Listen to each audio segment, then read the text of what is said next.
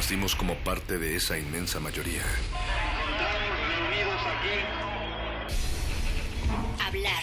Escuchar. Debatir. Proponer. Cuestionar. Está en nuestra naturaleza. Seamos instrumentos de conciencia de nuestro pueblo. Usamos el sonido porque atraviesa obstáculos. Muros. Fronteras. Nosotros somos la resistencia.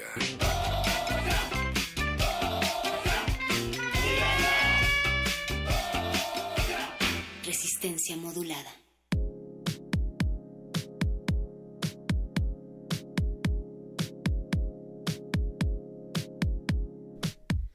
Hace más de medio siglo que las Naciones Unidas aprobaron la Declaración Universal de los Derechos Humanos y no hay documento internacional más citado y elogiado. No es por criticar, pero a esta altura me parece evidente que la declaración le falta mucho más de lo que tiene. Por ejemplo, ahí no figura el más elemental de los derechos, el derecho a respirar, que se ha hecho impracticable en este mundo donde los pájaros tosen ni figura el derecho a caminar, que ya ha pasado a la categoría de hazaña ahora que solo quedan dos clases de peatones, los rápidos y los muertos.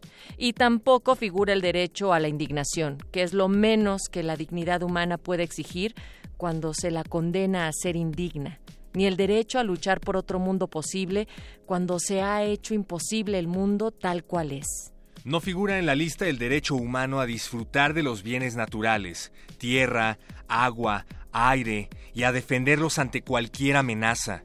Tampoco figura el suicida derecho al exterminio de la naturaleza, que por cierto ejercitan y con entusiasmo los países que se han comprado el planeta y lo están devorando.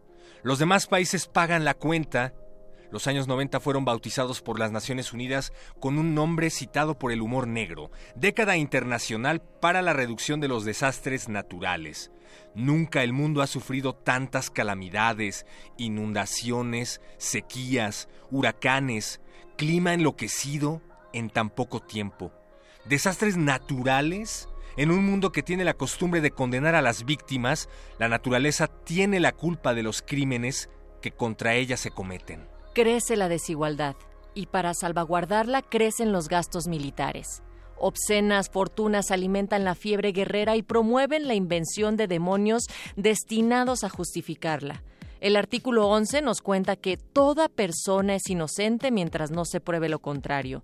Tal como marchan las cosas, de aquí a poco será culpable de terrorismo toda persona que no camine de rodillas, aunque se pruebe lo contrario. Todos tenemos derecho a transitar libremente, afirma el artículo 13. Entrar es otra cosa. Las puertas de los países ricos se cierran en las narices de los millones oeste, huyendo de los cultivos aniquilados, los ríos envenenados, los bosques arrasados, los precios arruinados, los salarios enanizados. Unos cuantos mueren en el intento, pero otros consiguen colarse por debajo de la puerta. Una vez adentro, en el paraíso prometido, ellos son los menos libres y los menos iguales. La declaración proclama, la realidad traiciona.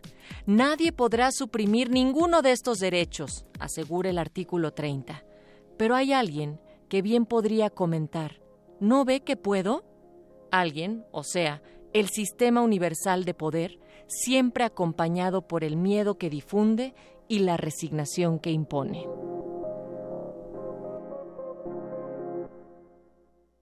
Resistencia. Modulada.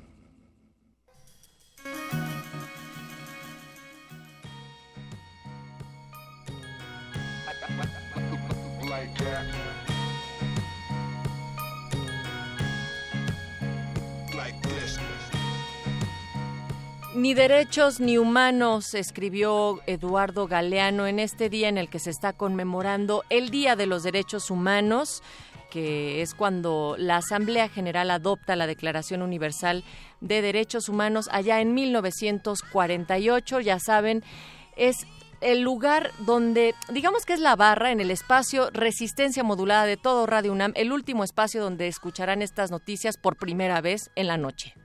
Natalia Luna, es momento de decirles la verdad porque es diciembre. Eh, los derechos humanos no existen en realidad, son los papás. O quién sabe, puede que su imaginación vuele y empiecen a ocurrir cosas descabelladas y que nunca habíamos visto. Para eso están nuestras redes sociales. Recuerden Facebook en Resistencia Modulada, Twitter arroba R Modulada. ¿Existen o no los derechos humanos? Así es, perro muchacho. Las últimas noticias en la primera sección nocturna y tuvimos un fin de semana donde pues algunas personas nos alejamos de tanta nota política. Recuerden que se hizo aquí una quelarre en la Resistencia las últimas dos semanas pero vimos la coronación del River Plate ante Boca Juniors. ¿Cómo se coronó el River? Sí, ¿tú crees? Y Pittsburgh también perdió ante los Raiders, que también creo que son de los que más afición en México tienen, entre otros equipos. Dice José de Jesús Silva, quien está en la operación, que sí, que así es. Eh, Alba Martínez, no sé si sea tan pambolera o más bien le guste el americano. No, pambolera tal vez, poquito tampoco, porque hay que recordar la otra paliza que le dio el América a los Pumas, lo cual fue, sí, exacto, sufrimos algunas personas viendo este partido, pero que quede claro, toda para relajarnos, ¿eh? Así es, no se estresen. hay cosas peores, definitivamente, y de las cuales podríamos hablar mucho tiempo esas cosas pudieron o no haber ocurrido este 2018 que se nos está escurriendo entre los dedos. Pero me gusta pensar que las cosas que mueren, Natalia, jamás resucitan. Las cosas que mueren no tornan jamás. Y por lo menos este sexenio, el que acaba de pasar, ya se murió. Y que también tendremos como un medidor cuando un país habrá llegado al máximo de su civismo, cuando en él se puedan celebrar los partidos de fútbol sin árbitros. Y sin granaderos. Yo no sé si te conté, perro muchacho, que para estos partidos de River con, contra Boca, una, la radio uruguaya hizo algo bien bonito que entonces planeó eh, como ustedes sabrán que hay hinchas de adeveras y no payasadas en Argentina cuando se trata de fútbol, que entonces la radio uruguaya lo que planeó fue hacer una narración de los partidos, pero sin gritar el gol. Esto para personas con debilidades cardíacas y entonces lo que hacían es tener en la cabina a especialistas en, pues eran médicos en problemas cardíacos y así es como iban llevando una narración muchísimo más sutil, con música tranquilizante, relajante para todas las personas que estaban viendo este match, este encuentro de River contra Boca y a mí me pareció muy lindo que la radio siga siendo también ese recurso y que además lo hayan hecho de esa manera para toda la afición de River Boca. No me gustaría estar en ninguna de esas dos posiciones, ni haber ganado ni haber perdido porque pues, por, lo que implica ya, pero... Pero es una buena idea. Es una buena idea. Les vamos a narrar... Se han vuelto absurdos. Yo creo que Resistencia Modulada debería de narrar así también algunas tomas de posesión, más tranquilas aún, eh, pues no sé, cualquiera de estos acontecimientos que por lo general son bastante cardíacos.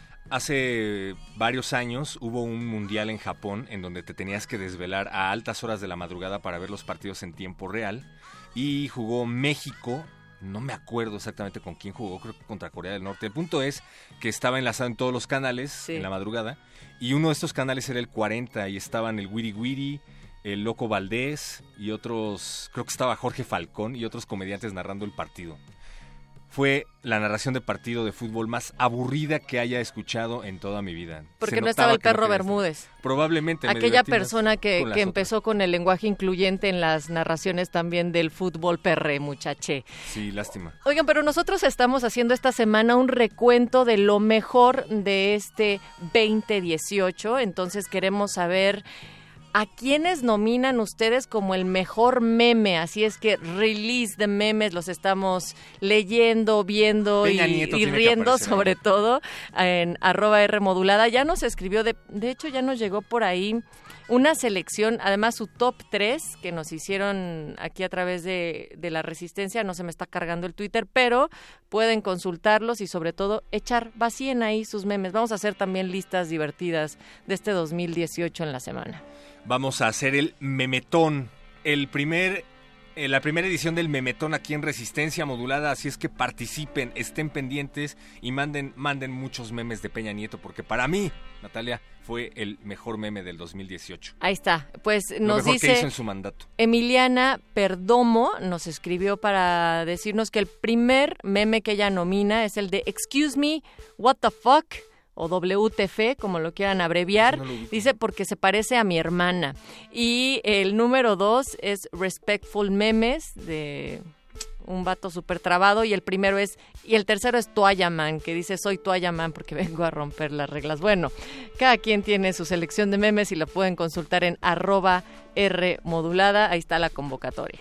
Quédense porque Resistencia Modulada arranca en 10 de diciembre y antes de que el gordo y el flaco de la literatura entren a esta cabina, nosotros se los presentamos. Los muerdelenguas van a hacer un recorrido literario por los finales felices e infelices con motivo del final del año. Todos están haciendo recuentos y también los muerdelenguas, ¿por qué no? Y también los que no se muerden la lengua, pero le ponen play a todos los invitados, que es cultivo de ejercios, van a tener la visita de vibraciones multicolores con Rutsi o Rusi, que es una solista y compositora y productora. Pueden escuchar su proyecto acá en unos minutos más. Y quédense porque la última hora de resistencia modulada será ocupada por el playlist en donde habrá listas de los artistas que se presentarán en esta edición del Carnaval de Baidorá. Así es que quédense y ya se me hacía raro que Iván Toledo anduviera por acá. Ahí está, y habrá Eso música. Música también que se ha considerado en este 2018 pues de la más importante o de la que más ha sonado y por eso vamos a poner esta noche a petición de Oscar Sánchez El Voice, que es nuestro productor ejecutivo de este lunes 10 de diciembre del año 2018 cuando son las 8 con 15 minutos a King's Dead de J-Rock y Kendrick Lamar con Future and James Blake del disco, bueno, es la banda sonora de Black Panther, que también tal vez, ¿tú crees que figure dentro de las películas más importantes de este 2018? A mí me gustó Ña. muchísimo, pero ya están queriéndola nominar al Oscar y a los Globos de Oro y eso, no sé, ya me parece un exceso. No, no, mira, es como la misma contradicción que hemos dicho, cuando algo se vuelve más popular, Exacto. más famoso, que entonces se le quita este crédito de beta artística y propositiva, pero yo creo que hay que ser un poco más condescendientes en ese sentido. Vamos a escuchar esto que forma parte de la banda sonora de Panther. Black Panther.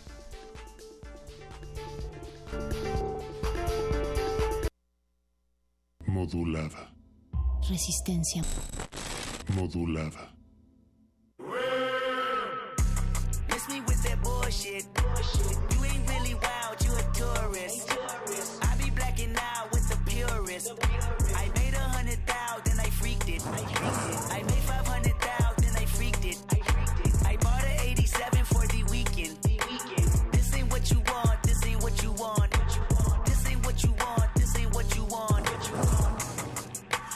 Like that little bitch. MVP, I don't get no sleep, no, I don't like that little bitch. Bust that open, I want that ocean, yeah, that bite back, little bitch. Do it bite back, little bitch. Need two life jackets, little bitch. I ain't gon' hold you, I ain't gon' pressure, never control you. I ain't gon' front you, keep it 100, I don't know you. Boss like top dog, boss my life up, crossing over.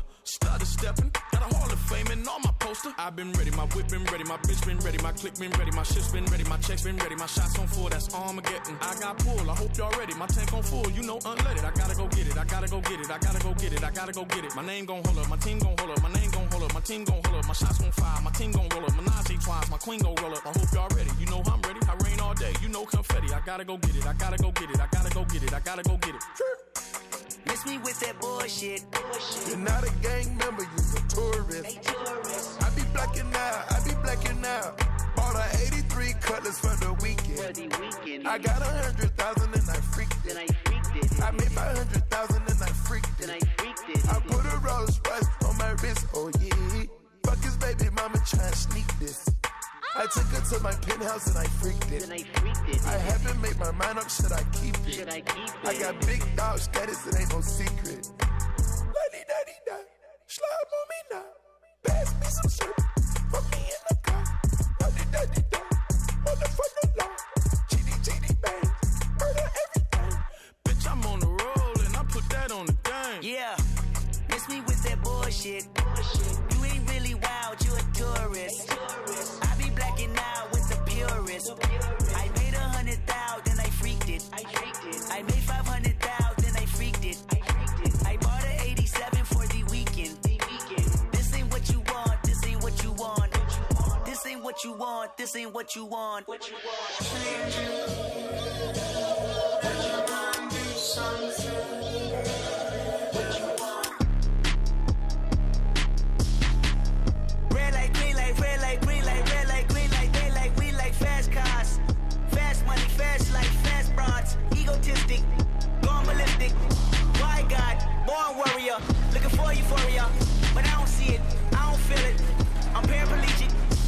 In when I'm maxed in, down with the matches and the pumps in the background. I was absent, never OGs and out. I was lagging, everything goes but down in the magnum. Holding magnums with a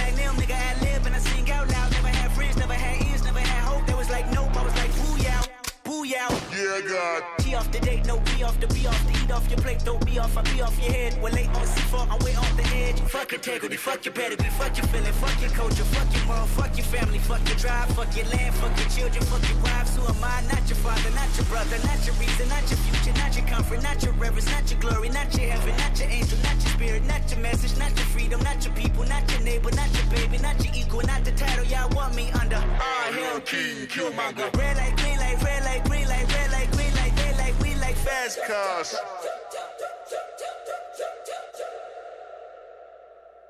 Resistencia. Modulada.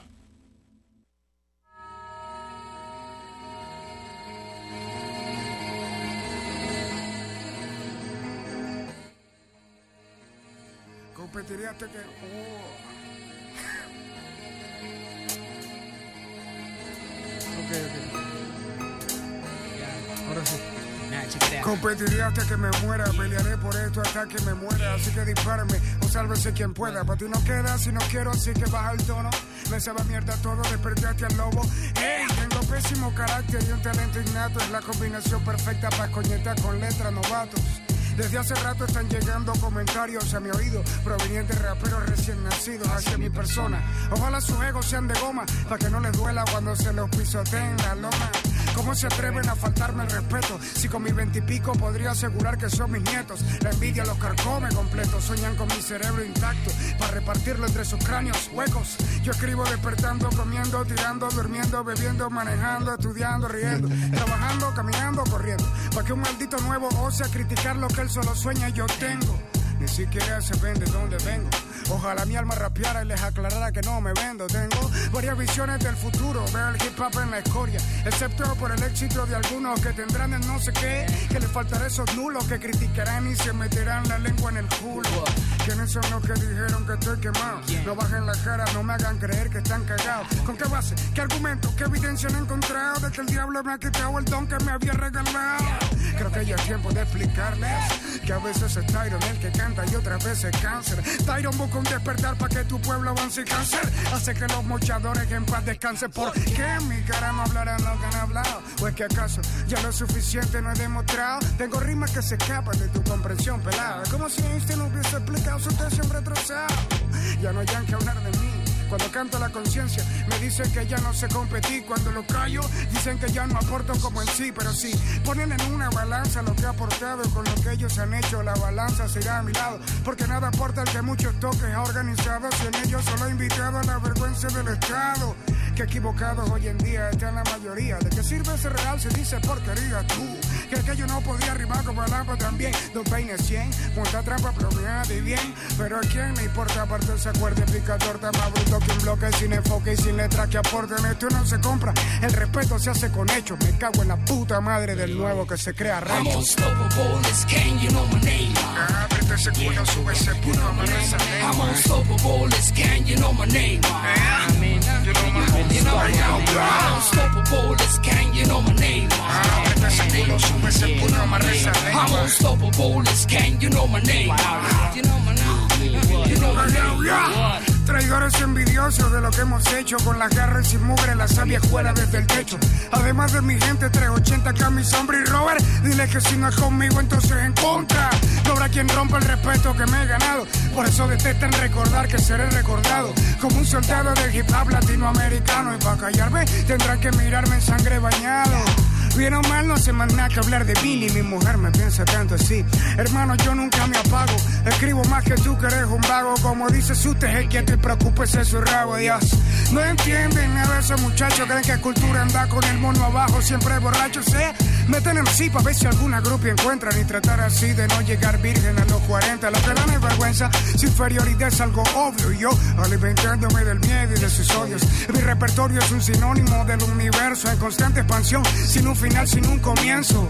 Cancerberos como Paz con sus lanceros, criticado por lo que se ha ganado por ser guerrero. La moral no se compra con dinero, no descansaré hasta haber muerto. Es la mierda de mi país entero.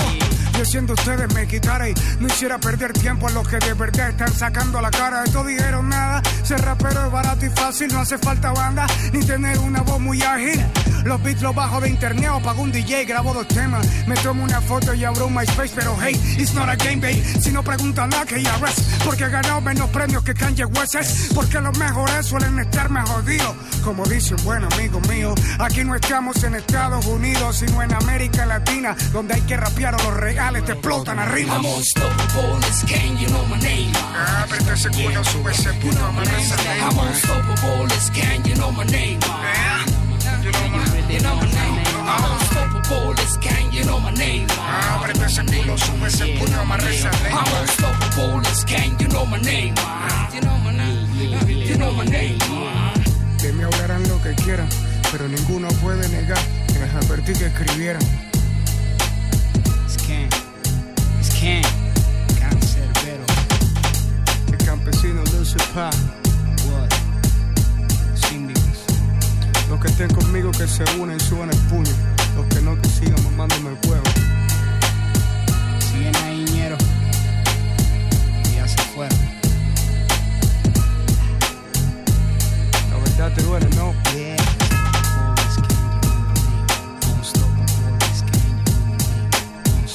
Esta música ya no se hace.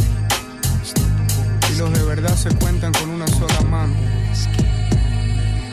Seba, Sombra, Black Kamikaze, Robert.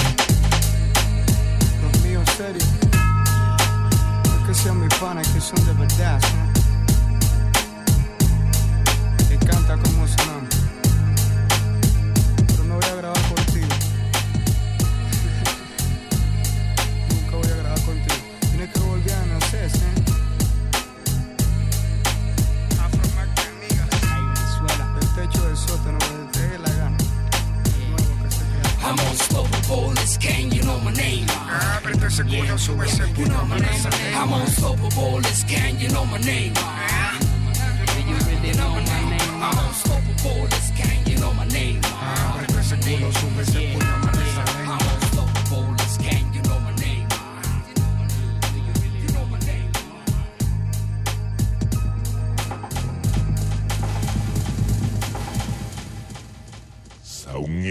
Muerde lenguas. Muerde lenguas.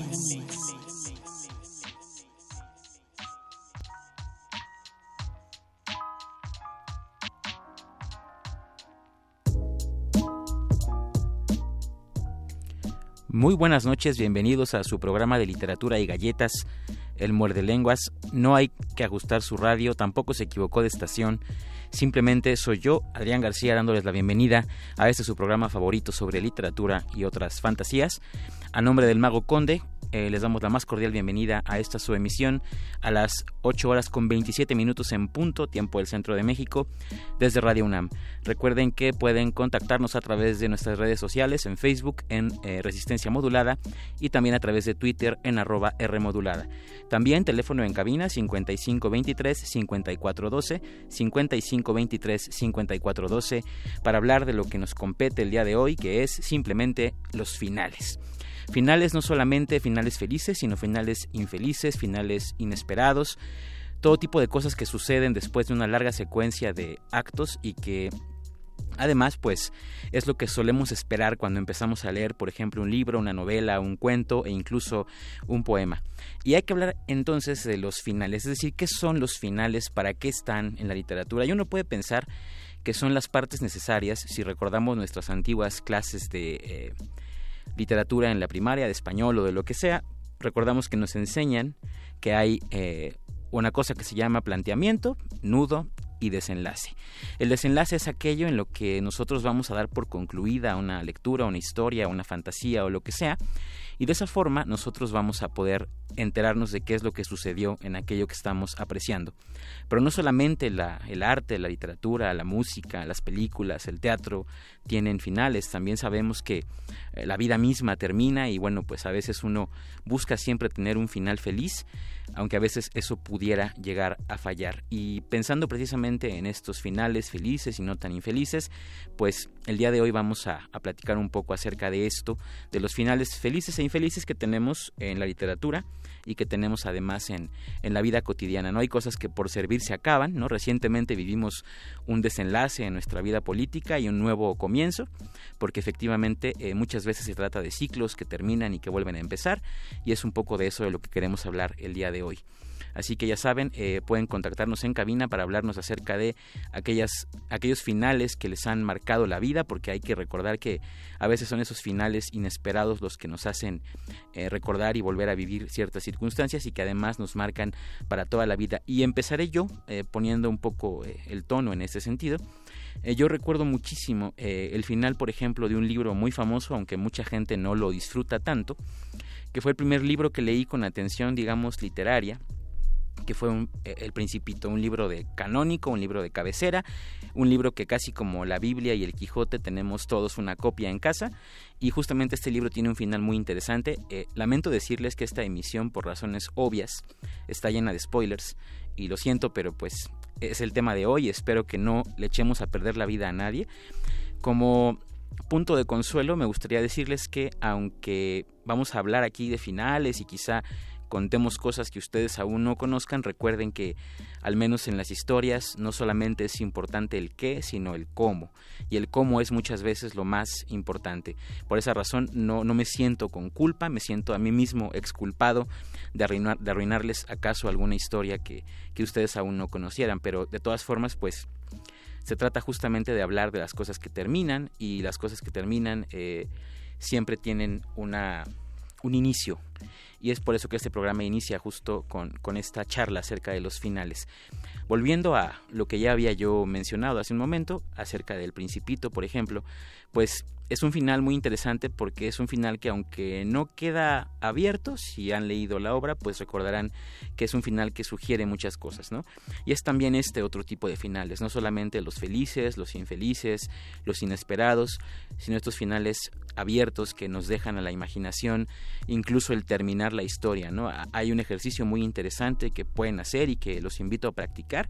Intenten cambiar el final de alguna de sus historias preferidas y ahora me viene a la mente, no sé si recordarán eh, esta serie muy famosa que fue eh, Malcolm el de en medio y otra serie muy famosa que fue Breaking Bad, que las dos contaron en su elenco con un actorazo gigante que es Brian Cranston y en algún momento a alguien se le ocurrió hacer un final alternativo para Malcolm en el que eh, perdón, para Breaking Bad, en el que este personaje, Brian Cranston, que es e-, el papá de Malcolm, despierta y le cuenta a Lois, su esposa, acerca de una un sueño que tuvo en el que él era un capo de la, de la droga y se dedicaba a vender metanfetaminas y en fin, y que se hacía llamar Heisenberg, ¿no? Y se supone que después de contarle esto a Lois, vuelven a dormir y eh, la cámara hace un acercamiento hacia el característico sombrero de Heisenberg.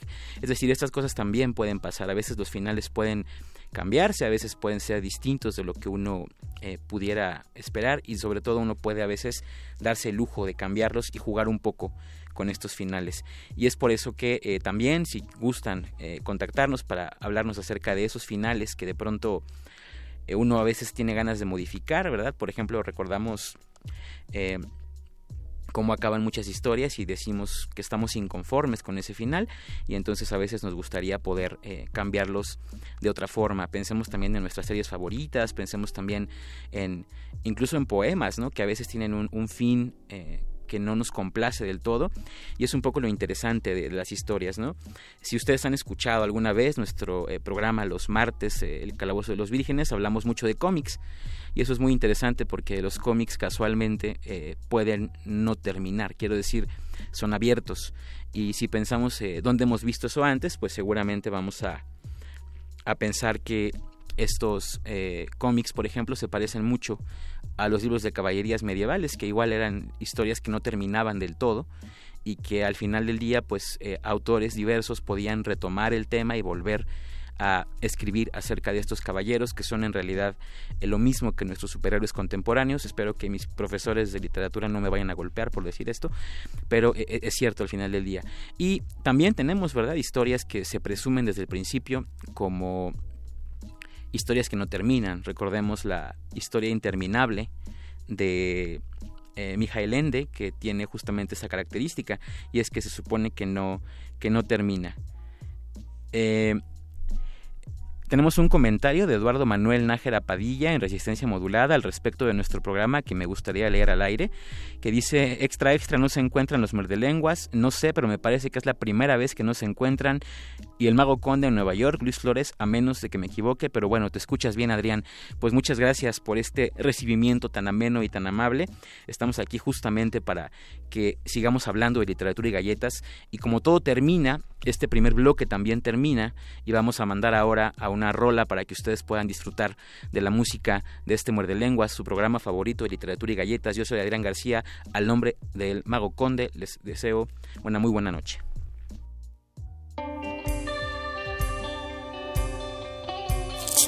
Muerde lenguas. Muerde lenguas. Muerde lenguas.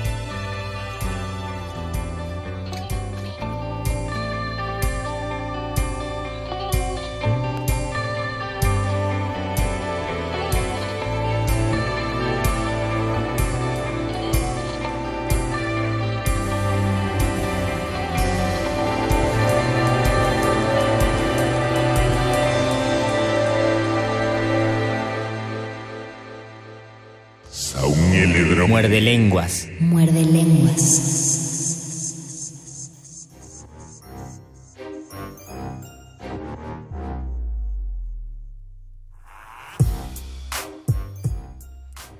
Acabamos de escuchar Fin de Jaguares, no se confundan, no eran Caifanes, que también Caifanes tuvo en algún punto su fin y luego pues surgió Jaguares y luego otra vez Caifanes y así han estado durante los últimos años. Y eh, tenemos un mensaje muy importante eh, que me ha llegado a, mi teléfono de un número totalmente desconocido eh, que quiero compartirles porque no quiero que se quede en el anonimato y que se quede simplemente en la pantalla de mi dispositivo. Dice este mensaje, buen trabajo, agente Adrián, la muerde lengua está más cerca de lo que cree, pero antes debe contestar a estas tres preguntas. La primera, cuando se escribe, ¿hay que pensar en el final de nuestra historia? Segunda, ¿puede explicarnos qué es un final abierto? 3 mencione una joya literaria cuyo final sea feliz. Y como tengo miedo de que algo ocurra y la muerde lengua no llegue y como sí quiero que venga a esta cabina, voy a atreverme ahora a contestar estas tres preguntas. La primera es bien interesante porque si todos recordamos, por ejemplo, eh, Harry Potter, que es un texto súper conocido, eh, vamos a recordar que eh, Rowling ha presumido ya muchas veces que ya tenía clarísimo cómo iba a terminar. Es decir, eh, no sé si es una necesidad estricta que haya que pensar en el final cuando uno empieza a escribir la historia. Lo que es cierto es que me imagino, como autor también lo puedo decir, que ayuda mucho a dirigir la historia hacia donde queremos llegar y a no andar por las ramas haciendo historias que al final se enredan entre sí y que no pueden llegar a una conclusión. También porque eh, puede uno llegar al punto de dejar un final abierto, es decir, el autor decide no terminar la historia y dejarlo para otros. Eso es un final abierto, un final que en realidad no es un final, sino que invita al lector o a quien experimenta la obra a inmiscuirse y sacar deducciones propias, hacer conclusiones por sí mismo y de esa manera alcanzar lo que él considere que sea el desenlace de su historia. Y para la pregunta 3 que me ha mandado este desconocido en mi dispositivo, eh, voy a hacer gala de aquello que más me encanta en la vida, que es la literatura áurea de mi especialidad, los siglos de oro, porque me pregunta cuál es la una joya literaria cuyo final sea feliz. Y aquí sí lamento mucho llegar a lugares comunes y empezar a hablar de cosas de las que todo mundo ya ha hablado, pero sí quiero hablar del final feliz que es eh, Don Quijote de la Mancha. Y ustedes podrán decir, pero ¿por qué es un final feliz este, el del Quijote? Eh, voy a intentar no hacer spoilers eh, sobre esto, espero que ustedes lo averigüen por su cuenta, pero es un final porque justamente termina con el personaje exactamente en donde quería terminar. Y esto es bien interesante porque pese a todo lo que le sucedió en sus salidas y pese a todo lo que vivió con su fiel y leal escudero Sancho Panza, eh, finalmente Alonso Quejana consigue llegar a donde él quería llegar y consigue que las circunstancias alcancen el punto que él quería que alcanzaran. Y esto nos lleva a reflexionar acerca de algo que es todavía más interesante y que nuestro mago escucha nos preguntaba hace un momento. Eh, ¿Son malos esos finales felices? Es decir, los finales que pueden resultar de pronto complacientes o que pueden resultar de pronto pues muy eh, condescendientes con el, el, espectador, ¿son malos? Es decir, en realidad, ¿qué, ¿qué, finales nos gustan más? ¿no? ¿Los finales felices o los finales eh, no felices o los abiertos? Pero es curioso porque la pregunta habla acerca de si son malos o no, y sobre eso creo que hay que pensar un poco, puesto que en realidad no estoy seguro de que podamos graduar eh, de manera maniquea los finales de las historias. Finalmente las historias deben terminar y este deben, eh, lo quiero señalar muy importante porque aunque una historia esté con final abierto, lo cierto es que sí termina. Termina justamente en donde la historia decide no terminar y eso es una forma de acabar también. A veces lo inconcluso, a veces los puntos suspensivos son una forma muy inteligente de terminar con las cosas y por esa razón no estoy seguro de que pueda haber como una graduación entre, entre finales y entre eh, diferentes cosas, ¿no? De manera que eh, ante esa pregunta pues me declaro incompetente para responderla de manera cabal porque no me quiero atrever a calificar los tipos de finales como buenos o malos. Lo que es cierto es que a muchas personas los finales, insisto, complacientes, felices, ¿no? Finales en boda, diríamos, acerca de las telenovelas, suelen resultarles eh, difíciles de digerir porque pareciera que nos gusta mucho en esta vida moderna tender hacia la hacia el drama, tender hacia hacia la desolación y hacia esta búsqueda de identidad y búsqueda de secretos en el universo, por lo tanto pareciera que aquellos finales que no son precisamente eh, trágicos o terribles, pues resultan de cierta forma incómodos. Pero también hay que pensar al respecto porque pudiéramos caer en alguna circunstancia, digamos, eh,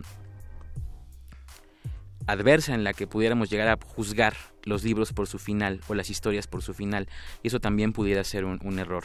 ¿no? Pensemos, por ejemplo, en Cien años de soledad, un gran clásico de nuestra literatura. El final es eh, muy interesante porque no solamente es el final de la historia, sino el final de un... Eh, toda una dinastía, un linaje, una familia entera que finalmente eh, perece sin descendencia. ¿E-, ¿Eso lo consideramos un final feliz o un final infeliz? Es decir, ¿cómo evaluamos también los finales de las historias? ¿Cómo nos atrevemos a decir que algo es feliz o que no es feliz?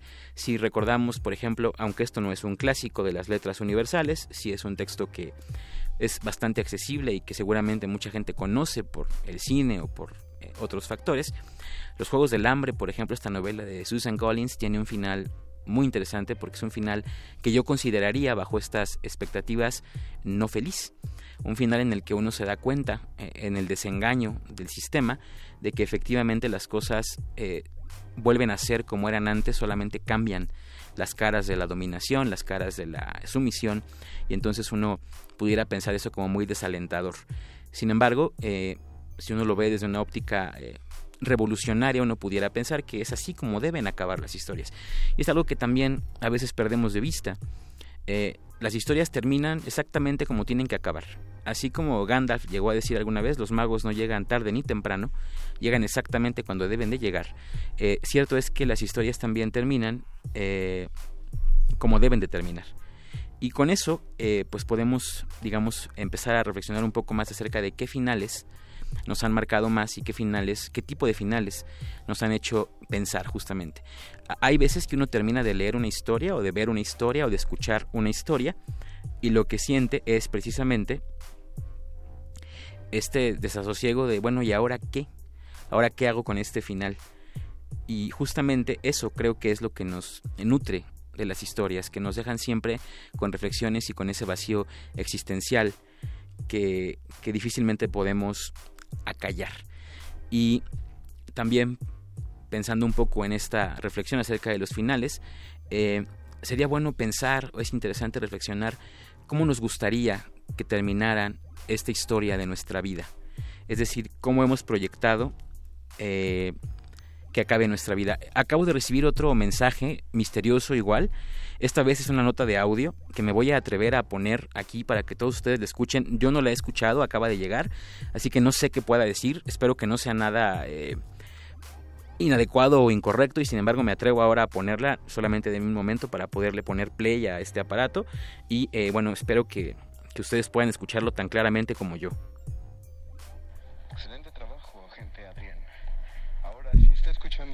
Quiere decir que usted ha pasado su bautizo de aire y está a punto de conocer a la entidad conocida como el doctor Arqueles.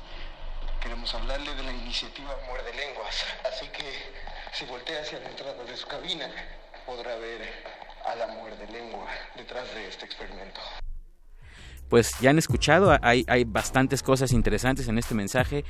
Tenemos por un lado que al parecer se ha personado aquí efectivamente la muerde lengua, una entidad muerde lenguas. Eh, rolliza y muerde lenguas. que se acerca ahora a su micrófono. Ya lo mencionaste, Luis, un Luis, perdón, la costumbre de verte a la derecha. Ya lo mencionaste, Adrián.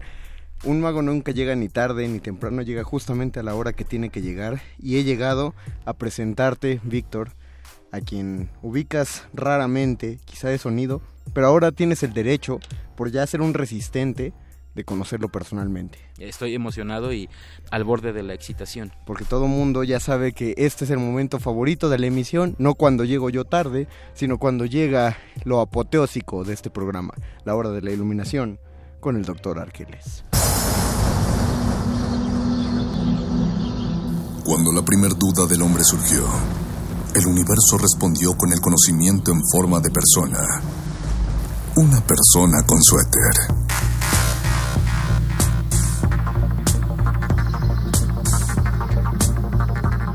Es la hora de la iluminación con el doctor Arqueles.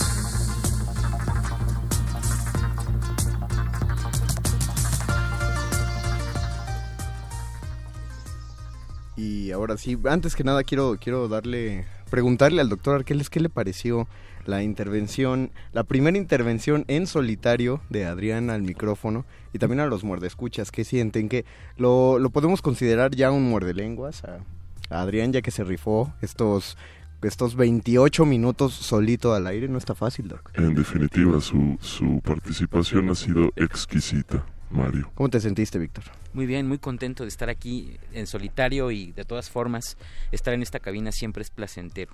La, en la cabina de Radio UNAM. Exacto, y en esta cabina de La Resistencia y hablando acerca de literatura y galletas. Creo que no puedo agregar nada a lo que ha dicho Víctor. Estoy de acuerdo en la mayoría de las cosas. Bueno, en todas más bien. Solo me causaba cierta curiosidad porque la mayoría de las joyas literarias no tienen finales felices, pero no sé qué tenga que usted que decir al respecto, doctor. Pues podríamos discutirlo desde una perspectiva de teoría narrativa, de narratología, y pensar en que los finales son escritos por autores y hay una cosa, sí una cosa, que se hizo en el siglo pasado llamada la muerte del autor, que es una explicación teórica de por qué los finales, bueno, podemos abordarlo, abordarlo desde ahí, de por qué los finales son como son. Ya sea muy bien el desmarque Víctor, Adrián, respecto a si podemos denominar o no un final como bueno o malo, y hay también la caracterización de, de feliz o triste, eh, vendría a quitarse del camino para pensar en por qué, como ya señalaba también Adrián, los finales deben de ocurrir y ocurren de cierta manera y estas variaciones son las que causan el interés o enganchan o generan reflexión en los lectores. Entonces, volviendo al punto. La muerte del autor es lo que explica la teoría narrativa para señalar que ya no es que los autores puedan definir como si fuesen dioses de la literatura todo lo que pasa dentro de una historia. Es decir, previo a la descripción de este fenómeno, la narrativa era descrita de pies a cabeza por los autores y esto hacía que las historias fueran hasta cierto punto más sencillas de digerir en términos de que no había posibilidad de finales abiertos o de variaciones a la interpretación de aquello que se estaba leyendo. A ver, aquí tenemos otro comentario en el Facebook de Resistencia Modulada, igual de Lano Nájera, dice, ¿y por qué no hablar del cine? Definitivamente el final que me hubiese gustado cambiar es el último tango en París, demasiado triste para mi gusto. Pero creo que el experimento de Víctor era más interesante, ¿no? Porque no era cambiar un final que no te gustara, sino un final que, conocieras. Sí, un final alternativo. Muchas veces, es claro, uno puede caer en la complacencia, en la autocomplacencia, pero es también cambiar por, por finales que, que sean alternativos por completo. Es curioso porque eh, los finales tristes, por lo que leo en este comentario, muchas veces pueden resultar insatisfactorios. Y sin embargo, aunque ya lo has dicho tú, eh, Mago, acerca de los finales de las joyas que suelen no ser felices, lo cierto es que los finales tristes para mí, desde mi sensibilidad, desde mi perspectiva, son los finales que más vale la pena leer porque te dejan esa tristeza a veces por días y entonces sientes que no has terminado aún de leer esa maravillosa joya literaria. Creo que finalmente lo que hacen es que son reales, ¿no? O sea, te dan un, un reality check que es tan necesario. O sea, la literatura te enseña como, como la vida. Yo me acuerdo de una novela muy eh, que creo que de esta no he hablado casi y está raro porque yo siempre recomiendo los mismos libros una y otra vez, pero esta sí es, es recomendación distinta. Es una novela de Paul Auster que se llama El libro de las ilusiones y tiene uno de los principios más deprimentes que uno pueda leer. Eso sí, no lo voy a spoilear porque dijimos, por cierto, eh, Víctor, se valen los spoilers de 50 años para acá. Digo, de 50 años para atrás. O sea, el principito sí entraba. Pero este Paul Auster no sé cómo de cuánto es, entonces pues no les voy a decir nada, pero sí búsquenlo y léanlo. El principio es de lo más triste que uno pueda leer y el final es totalmente desgarrador y de ese tipo de finales que no sabes por qué leíste todo el libro si al final te lo iban a cancelar todo. Pero justo es lo que hace que valga la pena. Incluso hay historias que empiezan por el final y entonces uno se pregunta cuál es el final, ¿no? Si el final o el principio. Ajá, exacto, estas, estas vueltas de... est- estos, ¿cómo podemos llamar? Historias cíclicas, Doc. Así también hay gente que gusta de leer el final de los libros antes de leerlo completo. No, eso se me hace una pervención. ¿Tú, tú lo haces, Víctor? Abres tu libro y la última página. No, jamás yo me considero una persona literariamente normal. O sea, yo sé que usted conoce las historias completas, Doc, solo con tocar el libro, pero en esos microsegundos en que está conociendo un libro, ¿a usted le gusta adelantarse el final? Definitivamente no. Sin embargo, hay quien sí lo hace. La pregunta sería ¿qué, qué ocurre en el proceso de concepción de toda esa narrativa cuando recibes una página sin toda la información de 100, 200, 500, 1000 páginas. Es decir, puede o no tener sentido eso que lees en la última página de un libro. Probablemente no. Y creo que no te estás llevando de, de todas maneras como mucha información, ¿no? O sea, igual lo puedes hacer, pero cuando estás leyendo el libro y también depende cuánto te tardes, pues se te va se te va a ir la información y no vas a recordar el final hasta pues hasta dos, tres páginas antes de O, o vas a estar tratando todo el tiempo de ver la historia desde el final. Eso sería también algo extraño, supongo. Y, pero hay que también pensar en exactamente cuándo acaban las historias. Los finales son difícilmente algo puntual. O sea, no es como que se apague la luz y bueno, algunas sí, pero no son la regla. Más bien son historias que van terminando, ¿no? Llega un punto en el que empiezan a terminar. Y bueno, no sé si por final nos referíamos a la última página, al último capítulo. Ah, bueno, es- eso es cierto, porque hay, hay libros como los de Hemingway que la última frase no te dice nada. De, o sea, puedes leer la última frase de la página y no te está diciendo nada de, de Y hay otros que son capítulos y capítulos de aterrizaje en términos narrativos, Como El Señor de los Anillos. por ejemplo. ¿Cuántos? O sea, acaba como... Como Seis sete- veces. 70 hojas, ¿no? Antes, 70 páginas antes de que acabe, Bueno, acabe. y además habrá que ver que justo historias como esas pueden tener, no diré que más de un final en cuanto a alternancia, sino más de un momento en el que van acabando las historias, porque recordemos que ese- esa, esa obra en particular lleva eh, generalmente dos libros que van como por separado. Una es la historia de los hobbits y otra es la historia del rey de. Aragorn. Y en- justamente en algún punto confluyen las dos historias y hay un fin ahí, que es justamente la caída de Sauron, y luego hay otro final que es eh, la historia de los hobbits y cómo acaba con Sarquino, que no era otro que Saruman, y cómo acaba la historia de, los reyes, ¿no? Y cómo acaban en, en los eh, puertos grises. Es decir, a veces una historia misma, bueno, tan compleja como es eh, El Señor de los Anillos, puede tener más de un final en sí misma, y entonces, ¿cuál final estás leyendo, no? No, pero eh, hay, o sea, en, el, en específico de ese libro también hay otro final que no es el final de la gran guerra, ¿no? Porque cuando vencen a Sauron no es el final. No, Una hecho, cosa no. que no pasa en la película es que regresan a la comarca y resulta que hacía falta saber a dónde se había ido Saruman. Sí, Sarquino, justo, Sarquino. Se fue a la, se fue a la comarca y hay otro final y luego más adelante que tiene que haber una boda y hay otro. Sí, hay como es como ver la película del Código Da Vinci. También están todos los finales alternativos de los fanbases que tienen un valor interesante porque de ahí pueden construirse historias nuevas o, o universos alternativos también para historias que ya no son familiares y esto es hecho enteramente por fanáticos. Lo interesante es ver qué tanto siguieron la cadencia de la historia que estaban haciendo, como para ver si la histo- si el final sí cuadra o nada más fue capricho del fan de decir la historia debió acabar así. o cuestión económica como está pasando con las nuevas ediciones de la Guerra de las Galaxias. Oh, Diosito santo. Ese es un tema medio delicado, ¿no? Es un, es un tema para otro muerde lenguas. Ahorita ya se nos está acabando el tiempo y ya saben que nosotros tenemos que dejarlos con la excelente programación de... res- ah, no, pero hoy es lunes y hay cultivo de ejercicio. Bueno, con la buena con la programación de resistencia modulada que va a seguir. No se despeguen, hay nota nostra antes de que empiece cultivo de ejercicios. Después ya dejamos pasar a Paquito de Pablo Y este, no vi la jaula afuera. ¿Trajiste Apache? Sí, lo trajiste Paco. Sí, también. Ah, entonces sí, eh, por allá de andar. Mientras tanto, agradecemos a José Jesús Silva en la operación técnica de esta cabina, a Mauricio Orduña, que estuvo en la producción, y pues también a Betoques y a Voice. Están todos los productores ahí, me da miedo. Creo que. Ah, es que es 10 de diciembre. Hoy es misa de la Virgen para los de producción. Pues con razón están todos del otro lado de la puerta. Y bueno, y también está el perro muchacho ahí listo para llegar a la nota nostra. Nosotros nos vamos, nos escuchamos el próximo miércoles. Ya, ya recibimos sus 700 mensajes. Sabemos que extraña, extrañan a Luis Flores. Ya, ya vendrá el miércoles, no se apuren. Mientras tanto, se despiden de estos micrófonos. Adrián García. Al cual le damos muchas gracias. Gracias por a ustedes por escucharme. El Mago Conde. Y el doctor Arqueles. Quédense a resistir. Los locutores del muerde lenguas se quieren deslocutor y muerde lenguarizar.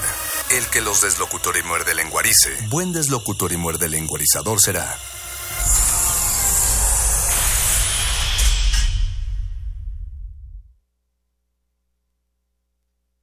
Resistencia modulada.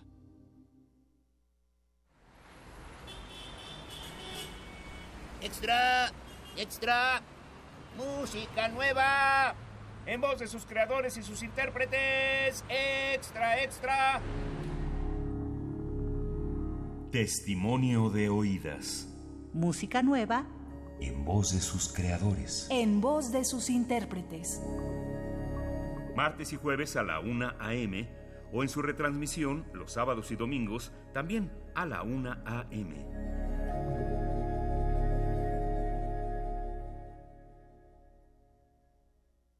Ingredientes para hacer la pócima de la diversión. Ancas de rana intrépida. Ratones de laboratorio. Plumas de pollo creativo. Mm, medio litro de carcajadas. Y listo. Revolvemos todo y decimos. Hocus Pocus, la revista de los peques y no tan peques. Todos los sábados de las 10 a las 11 de la mañana por el 96.1 de FM. Diviértete aquí en Radio UNAM.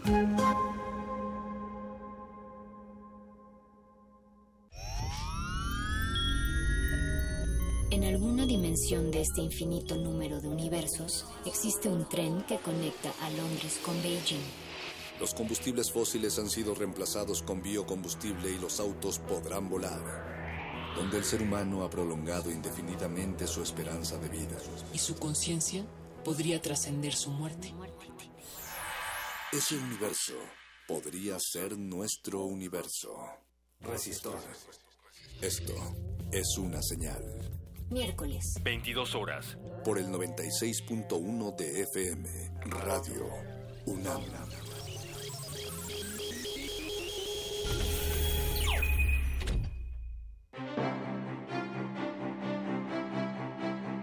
Museo de Arte Moderno abre sus puertas a la exposición Adictos a Remedios Varo, Nuevo Legado 2018, conformada por 250 dibujos, cerca de 30 carpetas, 225 libros y unos 220 objetos personales seleccionados de su archivo. Además, 311 libros que tratan sobre su obra. Adictos a Remedios Varo, Nuevo Legado 2018, se puede visitar en el Museo de Arte Moderno Chapultepec, Ciudad de México. En este espacio no nos reservamos el derecho de admisión. Escuchar y escucharnos. Construyendo igualdad. Aquí hay lugar para todas y todos, así que ponte cómodo y hablemos libremente de género. Un programa de Radio UNAM y el Centro de Investigaciones y Estudios de Género. Tercera temporada. Todos los miércoles a las 10 de la mañana por el 96.1 de FM. Radio UNAM. Experiencia sonora. Resistencia modulada. Interrumpimos lo que sea que esté haciendo para traerle este corte informativo.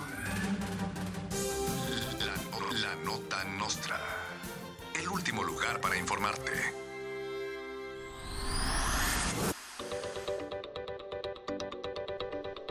Jueces y magistrados de la Suprema Corte de Justicia, enojados porque les quieren bajar el sueldo, convocaron a una marcha en el Zócalo para exigirle a jueces y magistrados de la Suprema Corte de Justicia que le suban el sueldo.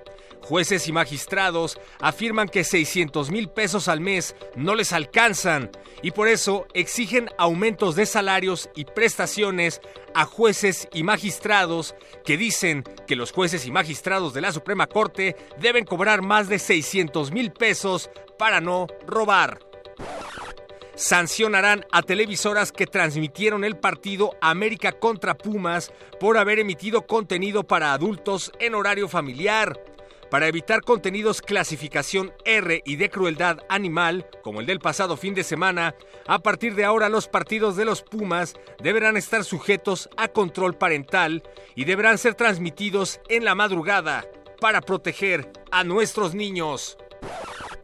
Morena anunció la privatización de la popular frase me canso ganso y declaró que demandará a todos los usuarios de redes sociales que suban memes con esta popular frase. Con el dinero obtenido, prometieron financiar la constitución moral y un balneario para gansos en Santa Lucía. Me canso ganso, afirmaron. La residencia oficial de Los Pinos será convertida en el Museo Nacional del Meme. Debido al espacio inmenso que hay en las paredes, debido a que los expresidentes se llevaron todos los cuadros y hasta los muebles, la residencia de Los Pinos será decorada con los memes que Peña Nieto nos dejó este 2018. Si quieres participar en la curaduría de este museo, deposita tu mejor meme de Peña Nieto ahora en el Twitter de Resistencia Modulada. Esta fue la nota nostra, informó para Radio UNAM el perro muchacho.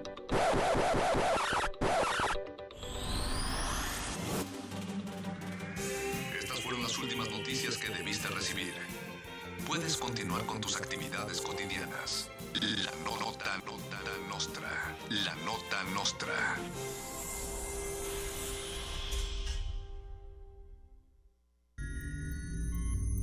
Hemos visto historias que definen la identidad de una época.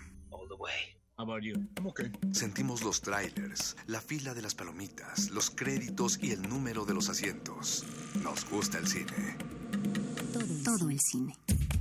Y queremos platicar, debatir y discutir sobre él. De Retinas. Un horizonte sonoro para vivir el cine. Martes, 21 horas. Por el 96.1 de FM. Radio UNAM.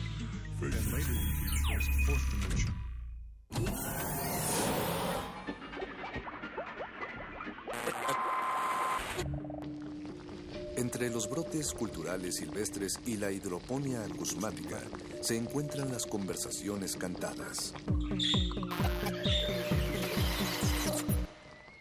Estudiamos el milagro de la música libre en el aire. Cultivo de hercios. Frescura en la flora musical.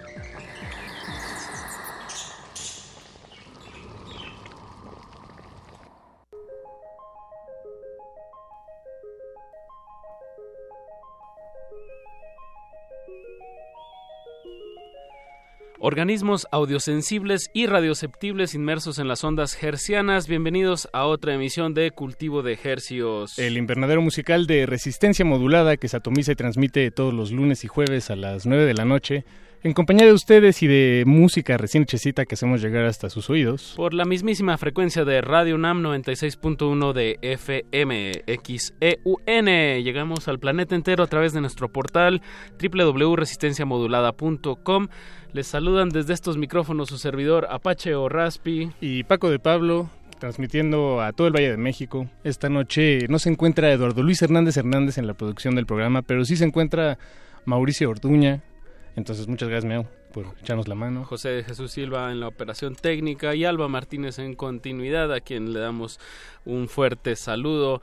Eh, sin este equipo no estaríamos llegando hasta sus oídos y, y bueno, es importante mencionar también que no estaríamos llegando a sus oídos si no hubiéramos llegado temprano a, a la Ah, emisión. sí, sí, sí, hay que llegar temprano. Eh, Tal vez es una lección que los muerdelenguas se pueden llevar esta noche, sí, sin duda. Pues hay que echarle ganas al, al programa, hombre. Bueno, igual es un poco la ciudad se vuelve un caos en diciembre, ¿no? Y es- Sí, es- sí. pero hay que prevenir, hay que prevenir salir a tiempo eh, y, y, pues sí, con, con, un, con un espacio para, para que no Ah. haya error. Aunque leas libros en el metro, no, no hay excusa, ¿eh? Para, para llegar tarde al programa. Pues muchas gracias y por su sintonía, muy buenas noches. Esto es Cultivo de Hercios, laboratorio de música herciana que, que hace temblar los huesos más pequeños de su cuerpo, los del oído medio. Y pues esta noche tenemos eh, música que, que queremos compartirles, charlas. Y comencemos con un estreno, Apache, si te parece bien. Un estreno, eh, pues es de lo más nuevo, de lo más nuevo de los más viejos amigos que tiene este programa. Sí, de hecho sí fueron como nuestros primeros invitados, ¿no? Sí, creo que fueron como los, los segundos, terceros o los segundos. terceros. Sí, digamos que segundos terceros. Cuando empezó esta aventura hace cuatro años, eh, tuvimos aquí en la cabina a Belafonte Sensacional, que están sacando, bueno, ya dieron un primer eh, release, una, un- una muestra de lo que va a ser su material para el 10 2019, que se llama Soy Piedra, y sacaron una canción antes de que se acabara la- el año que se llama Epic Aris, y digo, ahorita la van a escuchar, pero qué buena canción. Y además es, es un sonido muy innovador en, en su propia línea, ¿no? La línea de la banda. Como Mm. creo que nunca habían ido, eh, no habían explorado esas sonoridades. Exacto, hay experimentación tanto musical como en la Eh, lírica. y en la producción también. Hay, hay Ah, un está- detallito que, pero que mejor lo comentamos después porque es como un truco de magia. Si lo decimos antes se- se arruina la sorpresa. Y además lo produjo Hugo, Hugo eh, Quesada, Hugo Quesada. del grupo, bueno, ahorita está con Exploded View y antes tenía Robota, un muy muy buen digo, ha producido muchísimos discos de garage aquí en la Ciudad de México. Eh, pues escuchémosla y les Y- tenemos unos regalos para van a presentar eh, ya completo su, su nuevo material en vivo este fin de semana, entonces les vamos a regalar un par de boletos después de la canción para Eso, que se y- acaben de convencer. Y por cierto, esta canción se la, la, la dedicaron a la memoria de Paraménides García Saldaña y José Agustín, ambos son escritores de la literatura de la onda, así conocida esa, claro. ese movimiento literario. Igual, los muerdelenguas podrían decirnos más cosas, pero bueno, este es un espacio de música. Lo, lo que sí nos, nos, nos compartieron momentos antes de salir de la cabina es que José Agustín en su libro eh, La panza del teposteco hay momentos en los que empieza a hacer eh, juegos con el lenguaje similares a los que hace Belafonte Sensacional en esta ¿En este canción. tema? Ok. Y bueno, pues eso. Ahí se los dejamos ahí para, para que lo saboren ustedes. Sí, como el, el fonema le gan, o sea, juega más con los fonemas que con... Que con la, la palabra, bueno, que con pero la idea crea, de la palabra. o- sí. crea otras imágenes, ¿no? Así es. Es Venga. mucho sin sentido. Pues esto es música fresquecita hasta la comodidad de sus oídos. Epic Aris de Belafonte Sensacional, enhorabuena. Música nueva. No le cambie. Estudiamos el milagro de la música libre en el aire. Cultivo de Jercias.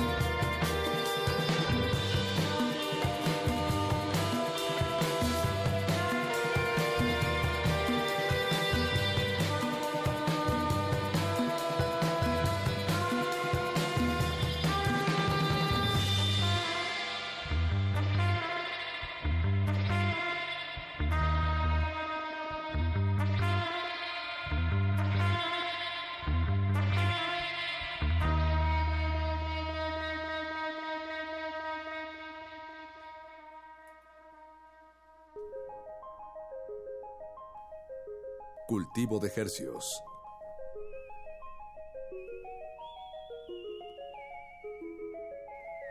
Acabamos de escuchar, acabamos de escuchar, acabamos de escuchar Epic Eris de Belafuente Sensacional. Eh, me, me trabé porque la misma canción que acabamos de escuchar, este estreno de, de Belafonte, de su nuevo material Soy Piedra, tiene un detallazo ahí en medio, como... como Sí, de- no, no, no fue un, no fue un error en el archivo, así salió, así la sacaron. Hay, hay un, pues sí, como un glitch, una, un error eh, a propósito, como de un CD cuando está Cuando rayado. brinca, sí. Ajá, cuando brinca. Qué, qué gran detalle, ¿no? Como algo tan pequeño puede volar cabezas a, a- a quienes menos lo esperan. Eh, felicidades Belafonte, a Belafonte Sensacional por este gran trabajo y bueno, si lo quieren ver en vivo, cosa que recomendamos ampliamente porque en vivo Es muy divertido. es muy divertido verlos en vivo. Este, pues tocan este sábado en el centro, presentan todo el disco completo y tenemos dos pases sencillos para los primeros dos miembros de la audiencia que se comuniquen con este programa vía telefónica.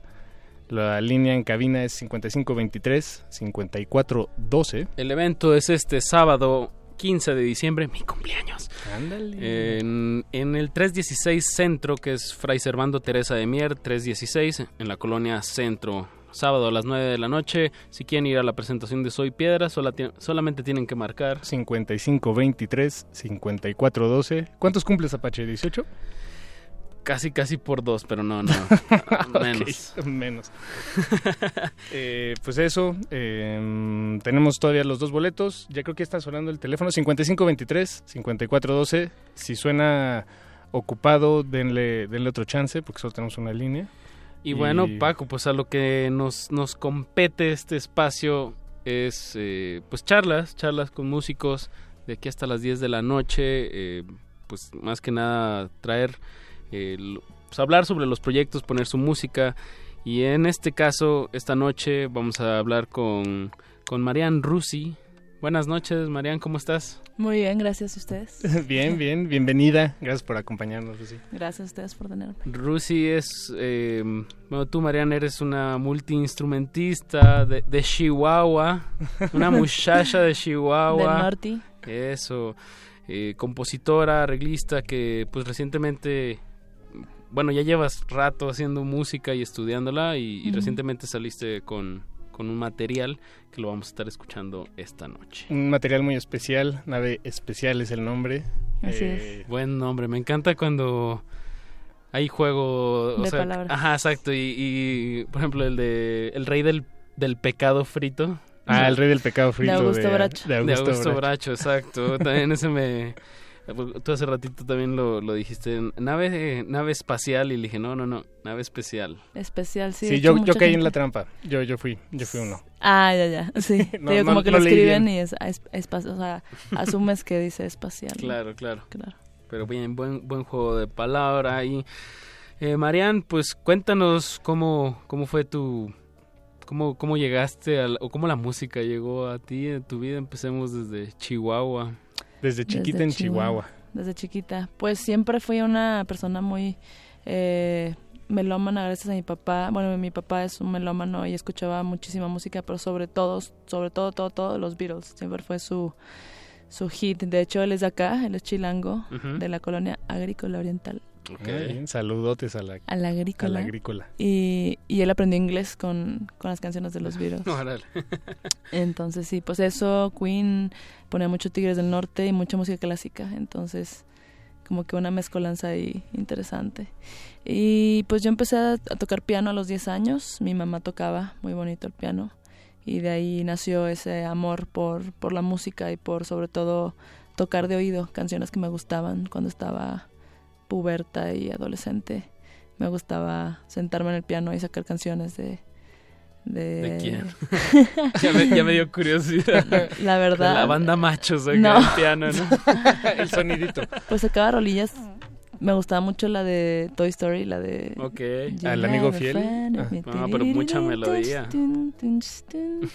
Este, Carlos Gardel, este, por una cabeza, y también sacaba rolas de Sin Bandera. Lo Bien. confieso. Pero son muy, son muy difíciles eh, en el piano. Entonces esas son como que las que me ayudan mucho a desarrollar eh, el oído. Ok, ok. Ujú. Con- Y ¿Y todo fue, to- tomaste clases particulares o, o desde el principio fue lo que Mi te primera maestra fue mi mamá. Eh, y luego entré allá en Bellas Artes en Chihuahua, ya con una maestra, eh, con una viejita, me acuerdo, y ella fue como que la que me enseñó a enseñar pues de técnica y A de- a leer. Que nunca fui buena leyendo hasta la, hasta el, hasta, la fecha. Eh, Está bien, digo, como lo dijiste ahorita, ¿no? Pues la música la puedes entender perfectamente desde el oído y la y, y, bueno, la tecnología nos ha permitido también como pues que lo tienes que grabar, no lo tienes que escribir necesariamente. Exactamente, sí. Hoy en día muchos muchos este músicos, bueno, la mayoría yo creo que son más así, ¿no? De escuchar y tocar que leer más formado, ¿no? Como más Sí, tiene, estricto. tiene sus ventajas pues intuitivas. Pero incluso de la, de la apreciación de la música, ¿no? Bueno, no, no, no digo que sea como lo, lo más importante para, para escuchar música, de hecho, no. Pero, pero si, si sabes leer, eh, pues sí, música escrita, te, te permite ver, em, pues cosas que no, que tal vez con el oído no, no son tan claras, ¿no? Armonía, progresiones Sí. de acordes, que digo, sí las identificas, pero ya que las ves escritas dices, ah, Ajá, te ayuda como sentido". más a entender, ¿no? Es como que siento que todos son herramientas, pues. y- Exacto. O para comunicarlas con otros músicos. Exacto, sí, claro, si tú quieres como eh, pues que toquen tu música de cierta manera, pues, para eso sirve escribir. Yo soy, bueno, yo me considero buena más que nada escribiendo, para, sobre todo arreglos de cuerdas, es lo que más me gusta escribir. Ah, qué bueno que lo dices. Qué chido. Pero de, de leer nunca, nunca he sido buena. Pero bueno, en este sentido tú tienes pues una formación como músico. Sí, primero clásica y luego ya empecé como a explorar otros temas como el jazz y el funk, el blues, en el piano, ¿no? Estrictamente el piano. Luego ya me pasé a otros instrumentos en mi adolescencia. A los 15 años empecé a tocar guitarra porque me castigaron ahí en mi casa en Chihuahua y no podía salir todo un verano y me puse a estudiar ¿Qué hiciste? guitarra. ¿Qué? Agarré una guitarra a mi hermano de guitarra facilita. Pero no, ¿qué hiciste para que te castigaran un No mes me el verano en tu casa? Fíjate que no me acuerdo qué hice, pero Pero bien, mira. era bien, era bien rebeldilla. la verdad. Luego, en estas situaciones de, de privación o de aislamiento, pues uno como que se, se ve forzado a aprender algo nuevo, ¿no? O a crear música o... Exactamente, sí. Bien. Eso También- fue lo que pasó, me forcé a, a- O sea, como que me aburrí un poco del piano, era muy intensa y me quedaba hasta dormida arriba de él tratando de tocar ciertas cosas. Y luego ya un día como que me aburrí y agarré la guitarra. También qué, qué fácil es, o bueno, no, no sé si estoy generalizando, tal vez sí, pero tengo la, la impresión de que es muy fácil, o es más fácil agarrar un instrumento cuando, cuando se está más joven y, y- Ujú. o sea, pues agar- agarro el piano, agarras la guitarra, agarras, no sé, el bajo, la Estás batería. jugando, sea, ¿no? De alguna manera. Y, y ya, pon- eh, por ejemplo, ahorita ponerme a pensar en, en aprender el ukulele o cualquier otro instrumento eso está me... fácil, pa. Ay, sí. El ukulele es muy fácil. Sí, el ukulele es muy fácil, pero igual es un... Te ponen así los, los acordecitos. Pero es el, pero es el tiempo, invertirle Sí, el claro, tiempo. es disciplina, como es todo. disciplina como todo. No sé, pero te- tú sientes que ahorita podrías agarrar con la misma facilidad un instrumento nuevo, no sé, el, el gilófono, digamos. Sí, xilófono ¿Ahorita? sí. Sí. Ah, pues que está muy pegado al piano, Está muy ¿no? pegado al piano. Bueno, Ya de hecho ya lo he tocado un poco y Ah, bien, no como con cuatro palos, solo con dos, pero o sea, pues no sí me defiendo pues. Ah, sí, sí. No marimbeando. Eh, hace cuatro años empecé a agarrar el cello y ahorita ya medio me defiendo con el cello. Y ahora quiero trompeta. vientos. Sí. vientos literal, ¿no? Pero siento que pues te ayuda mucho el piano sobre todo, como a, a eso, a desarrollar. Como tienes una orquesta, en, al- Ah, con las dos con manos. solo presionar una nota ya suena una nota, ¿no? Y tienes todos los rangos, todo el rango, pues se te, cla- se, se te a mí de alguna manera se me memoricé notas o se te quedan ciertos armónicos ahí que te forman el oído y según yo después cuando agarras otro instrumento es más fácil Claro. Cuando eres pianista. ¿Qué instrumento nunca tocarías? el violín No, se te hace muy muy chillón. chillón, o la viola Ajá, soy más fan de los instrumentos graves digo pero la trompeta me encanta el sonido sobre todo cuando tiene el La sordina. sí la sordina Uf. Sí, eso suena. Tanto hablar de música me, me Se lleva... te está escurriendo algo del, del oído, Sí, Apache. exacto. Ay, ay, como que ya quiero escuchar algo de- del proyecto Rusi. ¿Con qué, con qué, qué sería una carta de presentación para la audiencia que- Pues- que, no conoce tu proyecto? Eh, así como lo hemos estado haciendo en muchas entrevistas, me gusta empezar con la canción que abre el disco, que es Dártelo, que es un reggaetón fino, así me gusta llamarle. Y es una canción eh, que habla de no ceder el poder a tu a quien sea. Eso. Y esta la grabaste con Jepe. Sí, con Jepe. Ahorita hablaremos eh, más sobre, porque tienes muchas, muchas colaboraciones en tu disco Nave Especial. Pues escuchemos cómo empieza este disco y así empezamos musicalmente esta entrevista. Vale. Recuerden, están escuchando. Frescura en la flora musical. Cultivo de Jercias.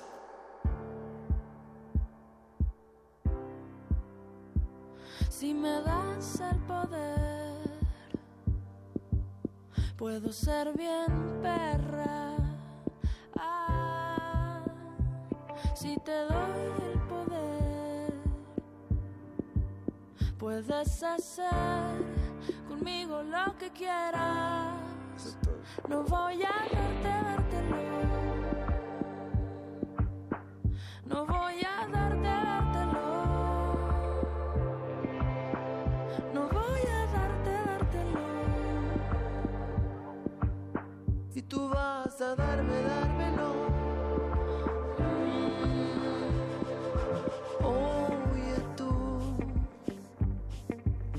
Cuando vas por la calle, sé que todos te miran, pero no. Ellos no lo saben que tú eres mía y vas a darme, dármelo. Y tú vas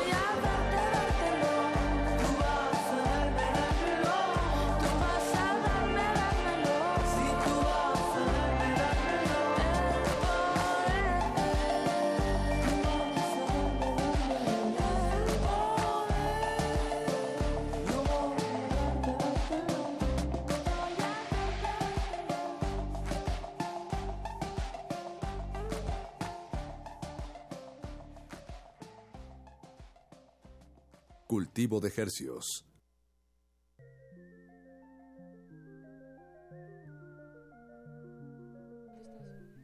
Qué bonito está eso que acabamos de escuchar que se llamó Dártelo. No, eso que está de fondo. Ah, es Mort Garson. Mort Garson, Mort Garson. Está muy como, me recuerda al mundo acuático de Mario. Ok. Ah, uy, de Mario 64. O al soundtrack de, Despla- de Alexander Desplat de, de uh, Shape of Water. The Shape of The Shape of Water. La de... La última de, de este, De- del toro. Del Del toro, exacto. Pues sí tiene, bueno, es la de Plan- es Plantasia, ¿no? Sí, es Entonces Plantasia, sí este tiene es que ver con el agua. Ah. Es un álbum dedicado a A las plantas. A las plantas. Ah, está bien Entonces, bonito. ahí conecta perfectamente. ¿De quién dicen que es? Eh, de Mort Garson. Mort Garson. Ah. Ah, Sí, claro, claro. seguro que sí. Sí, esto es como música para, para regar en las mañanas. Haz de A, cuenta. a las plantitas les gusta igual que al sol. Qué bonito. Eh, Dártelo fue el tema que, que escuchamos tuyo de Rusi, del disco Nave Especial. Y está en colaboración con Jepe, eh, pues, cantante, músico También chileno. multiinstrumentista, lo he visto Sí. tocando de todo él también. Su especialidad es tocar la batería, La batería, mientras ¿verdad? canta, sí. Es muy divertido Qué gran, qué gran don, además. Oh, sí. Sí, la verdad es- debe ser bastante divertido. Digo, tienes que tener ya muy bien entrenado el oído en afinación, ¿no? Para Exacto. estar dando el, el ritmo y bueno, el- y el ritmo melódico debe estar muy te, te debe dar muchas posibilidades, ¿no? Cañón. ¿Cómo, ¿Cómo diste con Jepe? O por ejemplo, bueno, con Jepe y con, con todas las colaboraciones, me imagino que para, para tener a todas estas personas, a Vanessa Zamora, bueno, que ella, ella produjo el disco No. contigo, ¿no? No, yo coproduje con ella su disco. Ah, Al perdón, revés. al revés, al revés, al revés. Sí. Eh, Javier Amena, Alex Antvanter, Meme de Café Tacuba. Eh, ¿Cómo? Natalia Lafourcade. Natalia Lafourcade, se me estaba escapando. ¿Quién se nos está escapando más de Ya son colaboraciones? todos, Ah, sí. bien. Son Pues tres digo- chilenos y dos mexicanos. Bueno, tres mexicanos. ¿Y, y cómo, pues sí, digamos, en la, la grabación de todo este disco, ¿cuánto tiempo te tomó? Tres años interrumpidos, obviamente, o sea, no fue todo consecutivo. Ok, ok. Eh, pero sí, se empezó a grabar en el 2015. No, mentira, 16, 2016. Órale. Sí. Casi tres años y como dices, eh, supongo que muchas cosas las hiciste en algunos estudios y luego grabaste unas voces en otro lado y luego Exacto. unas percusiones en otro lado. Sí. ¿Cómo, ¿Cómo fue este proceso un poco? Pues empezamos eh, la preproducción del disco, que fueron cuatro canciones en realidad, eh, con mi amigo y hermano y, eh, bueno, ingeniero y productor Ernesto García, Netito. Nos fuimos a, a Londres a grabar y pues yo pensé que íbamos a hacer el disco, en, todo el disco en dos semanas, cosa que no pasó. En el 2000, allá en el 2016. En el 2016. Ujú. Eh, mentira, eso fue en el 2015. O sea, en en el 2015 empezamos la preproducción. ¿no? Ok. 2016 saqué el primer sencillo que fue Dime y Dártelo. Esos dos sencillos salieron ese año. Pero entonces fueron trabajando, es curioso porque la- los primeros dos sencillos que saqué fueron de las últimas canciones que escribí y produje del disco, eh, que son Dime y Dártelo. Eh, con Netito trabajamos la nave especial, la de Nada, la de eh, Divertir y... Eh, ya dije nada especial. No me acuerdo qué otra. Eh, Es que tengo que ver como que los, los, nombres. ¿Cuántos temas son en total? Son 10, Son diez divididos por un, un track que es ambiental, que es una tormenta. Ah, guau. eh, es una tormenta eléctrica que de hecho fue grabada este año con mi celular en Ocotitlán, allá al lado de Tepoztlán. Ahí Ajá. estaba con, estaba con Etito, entonces fue como una manera de capturar un momento que estuvimos juntos muy bonito y meterlo al disco. Como un Wow. track, lo que se le dice como AM, ASMR, es ASMR. ¿no? Ah, de, Como- de cuando te causa... Cuando graban así cerquita del micrófono. ¿No? Y, es que según yo es como... eh, Como un orgasmo mental, ¿no? Algo así Ajá. le describen también. Sí, es au- Automatic eh, Sensory Meridian Response. Meridian. Es algo que tiene que ver con el cerebro. No he indagado muy bien este tema porque apenas me acaba de decir una persona de que e- ¿Qué- eso qué es era. eso? Yo pensé que era nada más como un track ambiental, ¿no? De, de ese momento. Pero sí, son 10 temas y, y pues están divididos por este track. Bien. De la lluvia, se escucha pura lluvia. Es un minuto de lluvia y, y truenos. Y, y, digo, me imagino que muchos de estos temas no, no, no, los, no habías pensado en que fueran colaboraciones cuando, cuando empezaste a componerlos. No, la Eh, verdad no. O sea, hasta y que... cómo, se fue dando todo, todo Pues cuando ya tenía como casi la rola terminada, em, pensaba en, en invitar, cuando empecé a hacer- cuando empezamos a hacer el disco, yo era muy fan, eh, estaba muy clavada con el pop chileno, específicamente con estos tres personajes que, que son Jepe. Alex Anwanter, Jepe y Javiera Mena. Y yo los conocí eh, una vez que fui de gira, bueno, fui varias veces de gira con Julieta, yo tocaba con Julieta Venegas y, y los conocí allá en Chile, en Santiago. Y cada que venían a México nos veíamos y nos hicimos amigos y pues se me hizo muy ad hoc que en dártelo cantar Jepe porque tiene como esa voz sensual latina que queda muy bien con la canción. En la canción de En Construcción, ah, que esa fue la última, la, la que, la que hicimos allá en Londres con Netito En Construcción también, que es en la que está Alex Vanter, este, fue muy inspirada por, por esa producción estilo dance eh, con cuerdas, disco, como las de Alex. Ok. Eh, y pues me hacía sentido que él cantara en esa canción. Y luego con Javiera, pues la de nada se me hacía también como muy ad hoc. Y al final me di cuenta que cada canción estaba muy influenciada por cada colaborador. cada estilo de la producción, que son muy diferentes Sí, entre sí. sí. Ahora, si permíteme decirlo, todavía no la hemos escuchado, tal vez la escuchemos, de- de- depende de ti, Rosy, tú nos Sí. dices, pero los arreglos de cuerdas en general a lo largo de- del disco y, bueno, la de Alex and Panther, eh, pues no, felicidades, están increíbles y ahorita que dices que, que tú los hiciste y, y, bueno, Sí. saber que, que tú estabas ahí sobres de, de- de toda esta cuestión, pues desde la composición, ¿no? Este, a veces los arreglos o, o pues si los acabados no siempre los hacen, ¿no? Claro. Los músicos normalmente le llaman a alguien, bueno, no sé si normalmente, pero pasa mucho, ¿no? Oye, hazme unos arreglos de cuerda. ¿Cu- ¿Cuántos músicos o cuánto fue la orquesta? Eran ¿Cuál? 10. Diez. Eran tres violines primeros, tres Ujú. violines segundos, Ajá. dos violas y dos chelos. Wow. ¿Y todo se grabó en vivo o por partes? Sí, se grabó todo en- junto, en vivo, eh, aquí en los estudios de Panoram, que son los estudios de SOE. Aquí en Condesa. En sí. Condesa, ¿eh? En la Condesa. eh, fue todo un día de grabación de las cuatro canciones. Es que habían cuatro canciones que tenían cuerdas, al final quedaron tres porque esa, una de esas canciones quedó fuera. Eh, y sí, es Dime en construcción y Nave Especial tienen cuerdas. Bien, en este, bueno, como nos platicaste, este proceso de tres años, en, me, me llama mucho la atención cómo siempre se tiene que quedar fuera algo, ¿no? O sea, como que tienes que confeccionar Sí. un poco, cortar la... Es que siento que si no estás 100% convencida, que también fue uno de mis problemas de sacar el disco y tardarme tanto, era como que no me convencía al 100% todas las canciones. Entonces fue como un proceso muy difícil de soltar, ¿no? Como ya de dejar ir y decir, ok, bueno, esta todavía le pude haber hecho mejoras que para mí siempre pues es difícil como terminar de producir una canción porque nunca realmente la terminas. Claro. Más si eres muy perfeccionista, pero como que aprendí también a dejar ir y, y dejar también esa, esa cosa de ser tan perfeccionista a un lado. ¿no?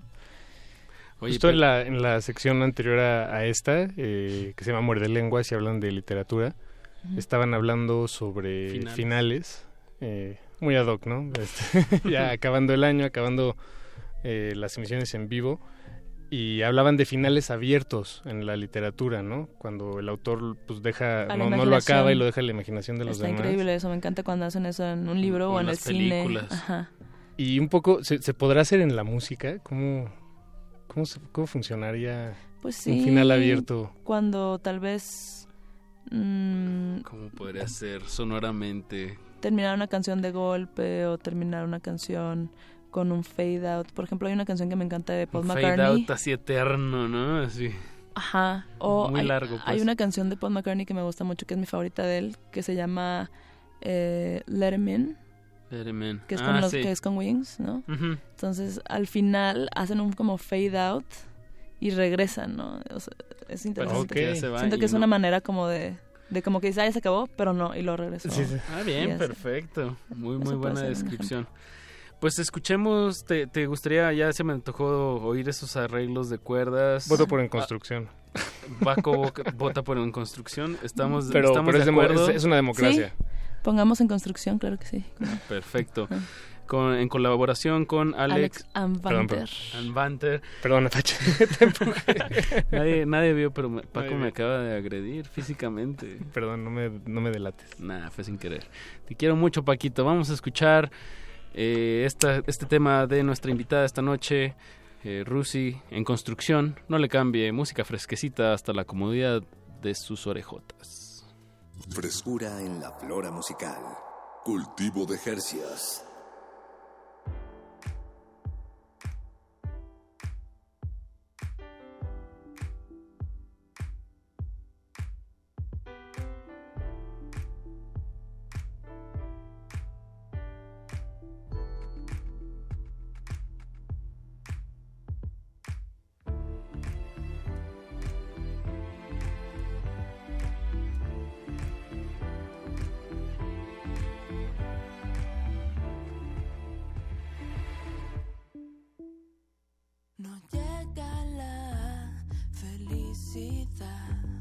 Estando partidos por la mitad.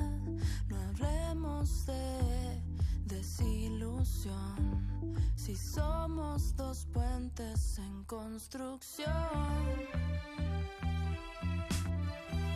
¿A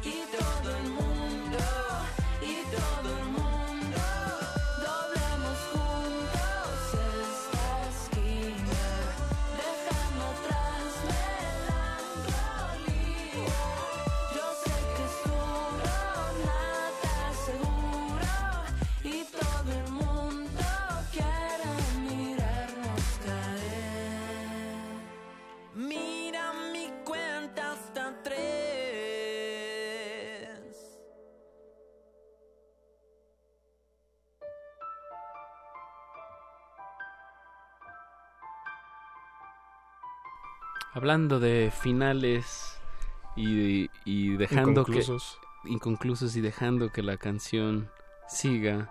Seguimos escuchando en construcción de nuestra invitada de esta noche, Rusi, que nos nos viene desde Chihuahua, pero ya no vives allá desde hace rato, ¿no? María? Ya llevo desde los 18 años, ya llevo 12 años allá afuera, fuera de Chihuahua. ¿Y de esos 12 años los has pasado todos aquí en la Ciudad de México? No, eh, cuando terminé la prepa me fui un año a Buffalo, Nueva York, a estudiar inglés. Ok. Eh, fue un, año muy difícil, la verdad, y muy decisivo para mí porque ahí decidí que quería estudiar música profesionalmente. Pero mi mamá acababa de, fa- acababa de fallecer, entonces fue como muy solitario estar allá. Estudié inglés y todo, luego me regresé. Estuve en Guadalajara como un año y luego me vine para acá. Cuando vine para acá estuve un año aquí estudiando en la escuela a la que vine, por la cual vine a esta ciudad, que, que era Fermata, eh, y no me gustó y me salí. A, a esa escuela ya entré porque mi finalidad y mi meta siempre fue irme a estudiar a Berklee College of Music en Boston, ¿no? Ujú, bueno. Entonces, Sí, y en algún momento Fermata era el puente se más... sup- tenían, ¿no? un, tenían un convenio Exacto. que justo ese año Ya quitaron. cursabas algunas mi- materias, Not ¿no? really, Acá. not No, really. ¿verdad? Todo era una fraude y una estafa. Em, Y ese año lo ya... Me salí Sí. y empecé a conocer gente como saliendo y así. Fue cuando conocí a Juan Manuel Torreblanca, a Natalia, a Netito. Ah, Mira, pues sí sirvió que te vinieras acá. Sí, y pues todavía tenía en la mira, ¿no? Como irme para allá, no sabía cómo, pero iba a buscar una beca. Y en el 2010 justo me audicionó Julieta Venegas porque Juan Manuel me recomendó con ella. Yo tenía 21 años y justo también antes de audicionar con ella audicioné para una beca para Berkeley que otorgaba la SGAE, Sociedad General de Autores y Editores en España.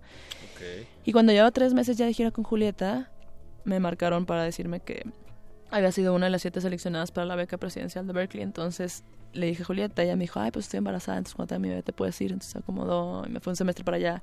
Luego estuve un año acá, luego me fui un semestre para allá, luego estuve un semestre acá, luego me fui un semestre para allá. O sea, estuve entre. Boston y DF como cuatro años. ¿Y qué tal fue? eh, fue- fueron cuatro años, digamos, muy intensos de, de- de Ujú. formación, me imagino. Sí, la escuela, mi Tanto escuela, práctica más como- que la universidad, el girar, o sea, me dejó mucho, ¿no? Como Claro.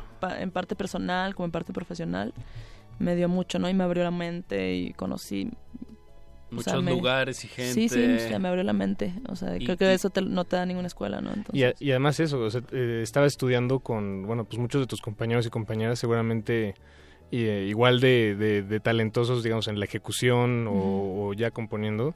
Probablemente muchos no tenían la experiencia que tú Ajá, estabas exacto. teniendo, ¿no? Ya Sí, de, de, de de girar. ir de gira. Y, Y también ir de la mano, no sé, pues con Julieta Venegas, que digo, pues, pues, gran, gran eh, compositora, y ver también su colmillo en escenario o en sí, tras sí, sí, bambalina. no, aprendí una Yeah. infinidad de cosas de ella, sí.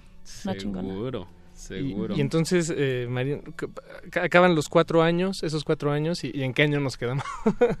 Eh, pues 2014, casi 15, que fue cuando Empiezas. hice la gira con eh, Café Tacuba del disco Re. Meme del Real me invita a tocar con ¿Qué ellos. cumplió 20 años? Cumplió o 25, años el 25? disco Re y Ajá. 20 años Café Tacuba como banda. Ok.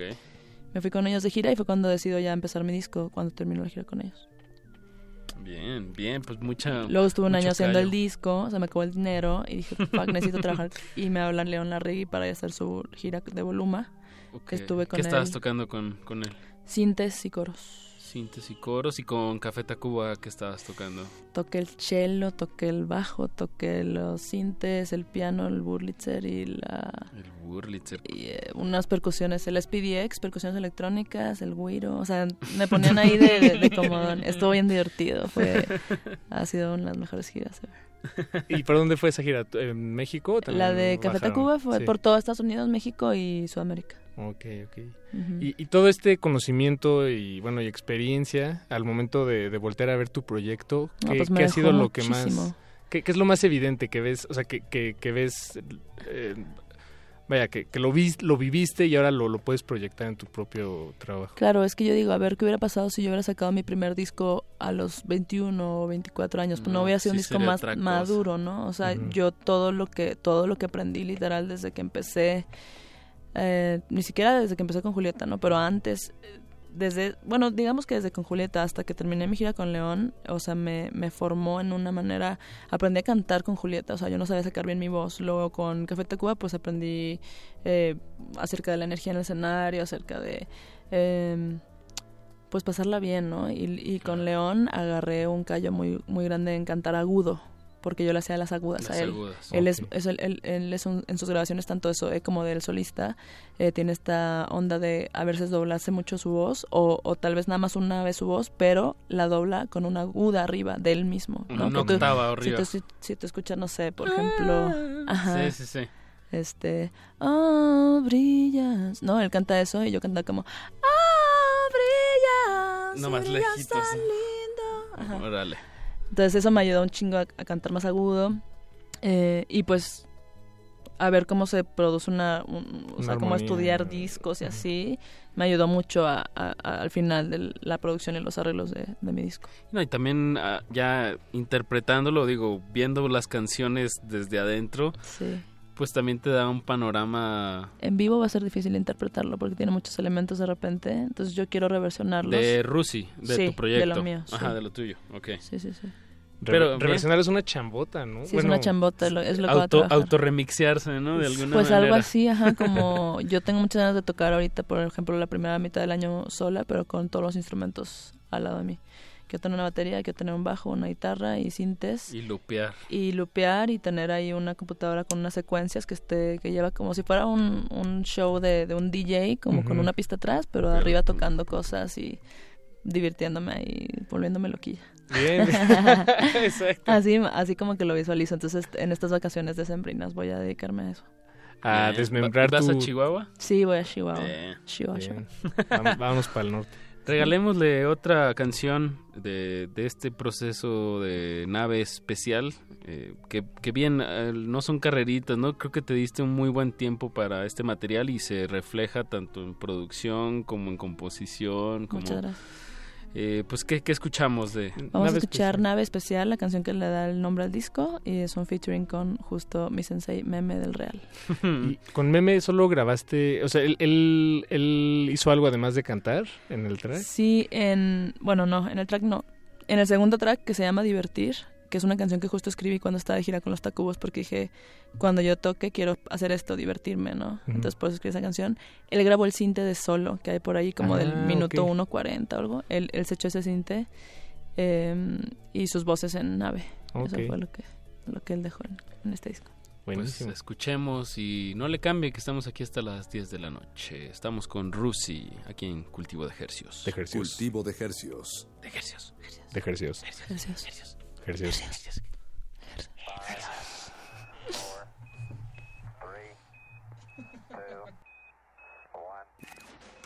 Tengo tanto miedo de perder el hilo de lo que dijimos. Tantas cosas locas que vivimos cuando, cuando nos perdimos. Yo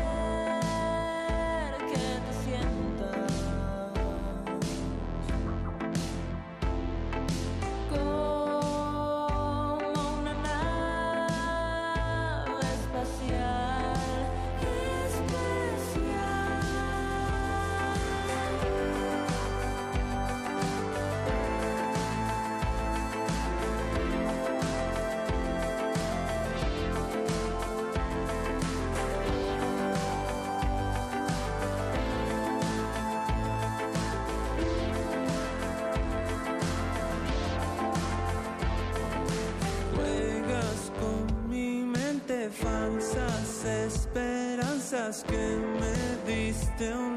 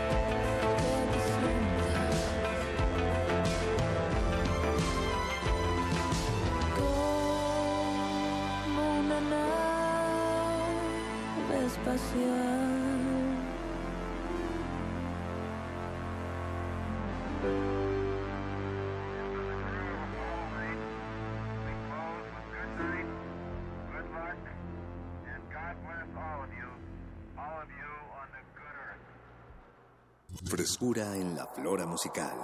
Cultivo de Jercias.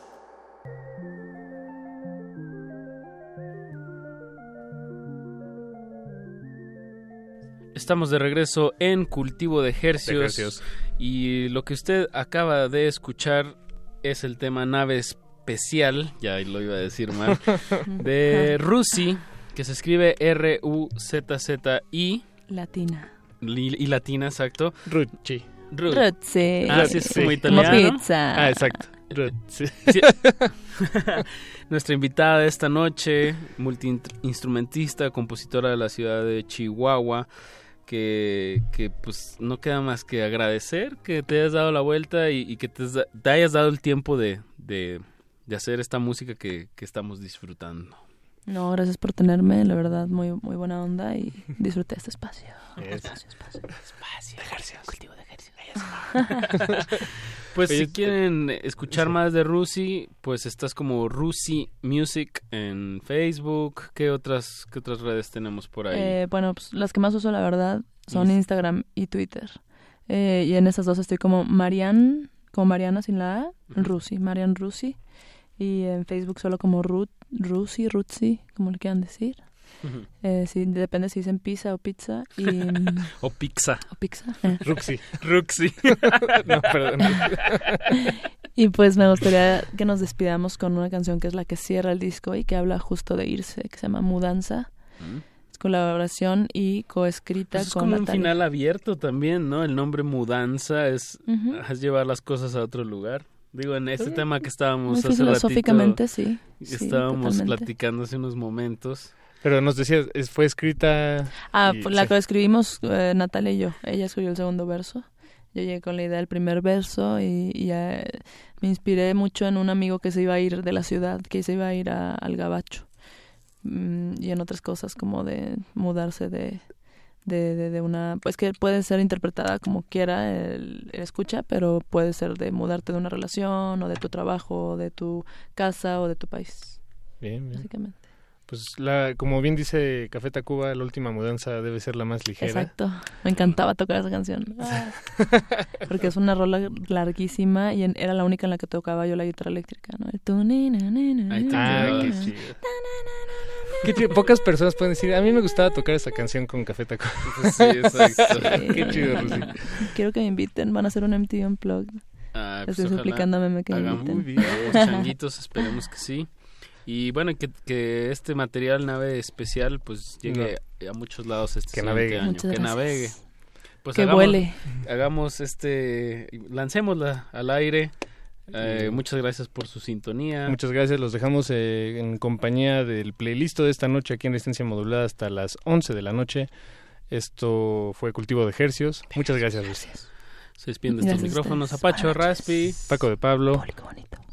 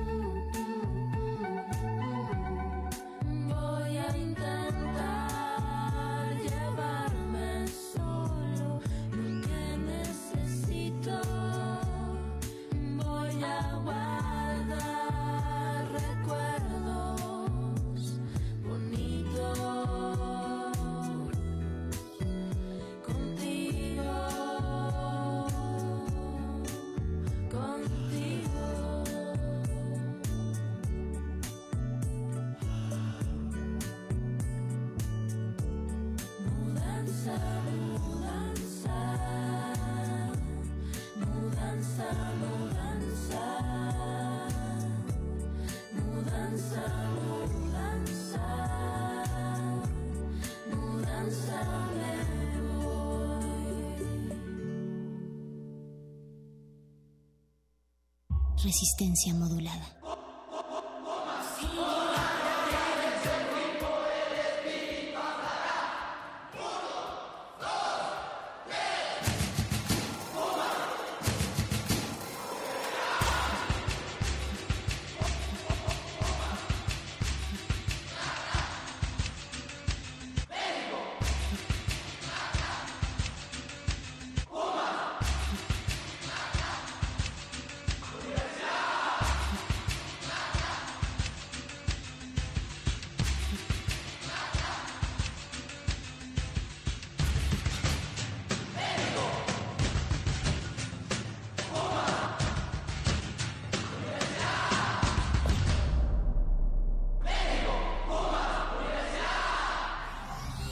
Resistencia modulada.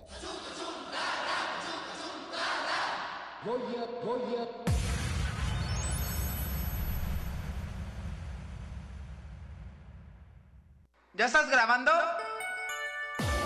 En la vida de las personas y de los países pasan cosas malas. El Estado de Guerrero ofreció hace unas semanas cerca de 7 mil dólares a los padres de los estudiantes desaparecidos para que dejasen de buscarlos. Es parte de nuestra democracia. Es, es- es- es parte de nuestra ¿Quién quiere ayudar a los pobres, por favor? ¡Nadie! También nos toca enfrentar situaciones adversas o dolorosas. Ahora nos estamos dando cuenta de que una parte del gobierno federal lo que hace es aliarse con el crimen organizado. Les da vehículos, les da armas. Muchas veces de manera anónima y silenciosa. Tras varios escándalos de corrupción e impunidad ocurridos durante el sexenio, el presidente Peña Nieto ofreció disculpas. 50 mil pesos que... Lo bueno casi no se cuenta, pero cuenta. mucho. Ah, por cierto, estaba siendo sarcástico.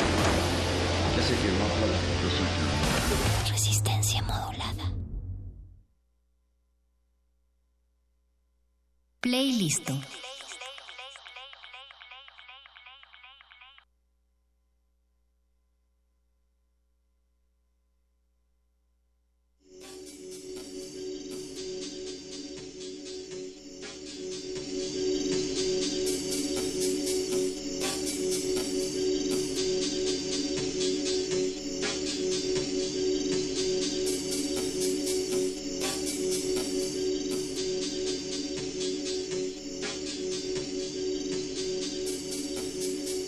Una vez más en playlist de resistencia modulada de los últimos en vivo del año, ya que se nos escurre una vez más.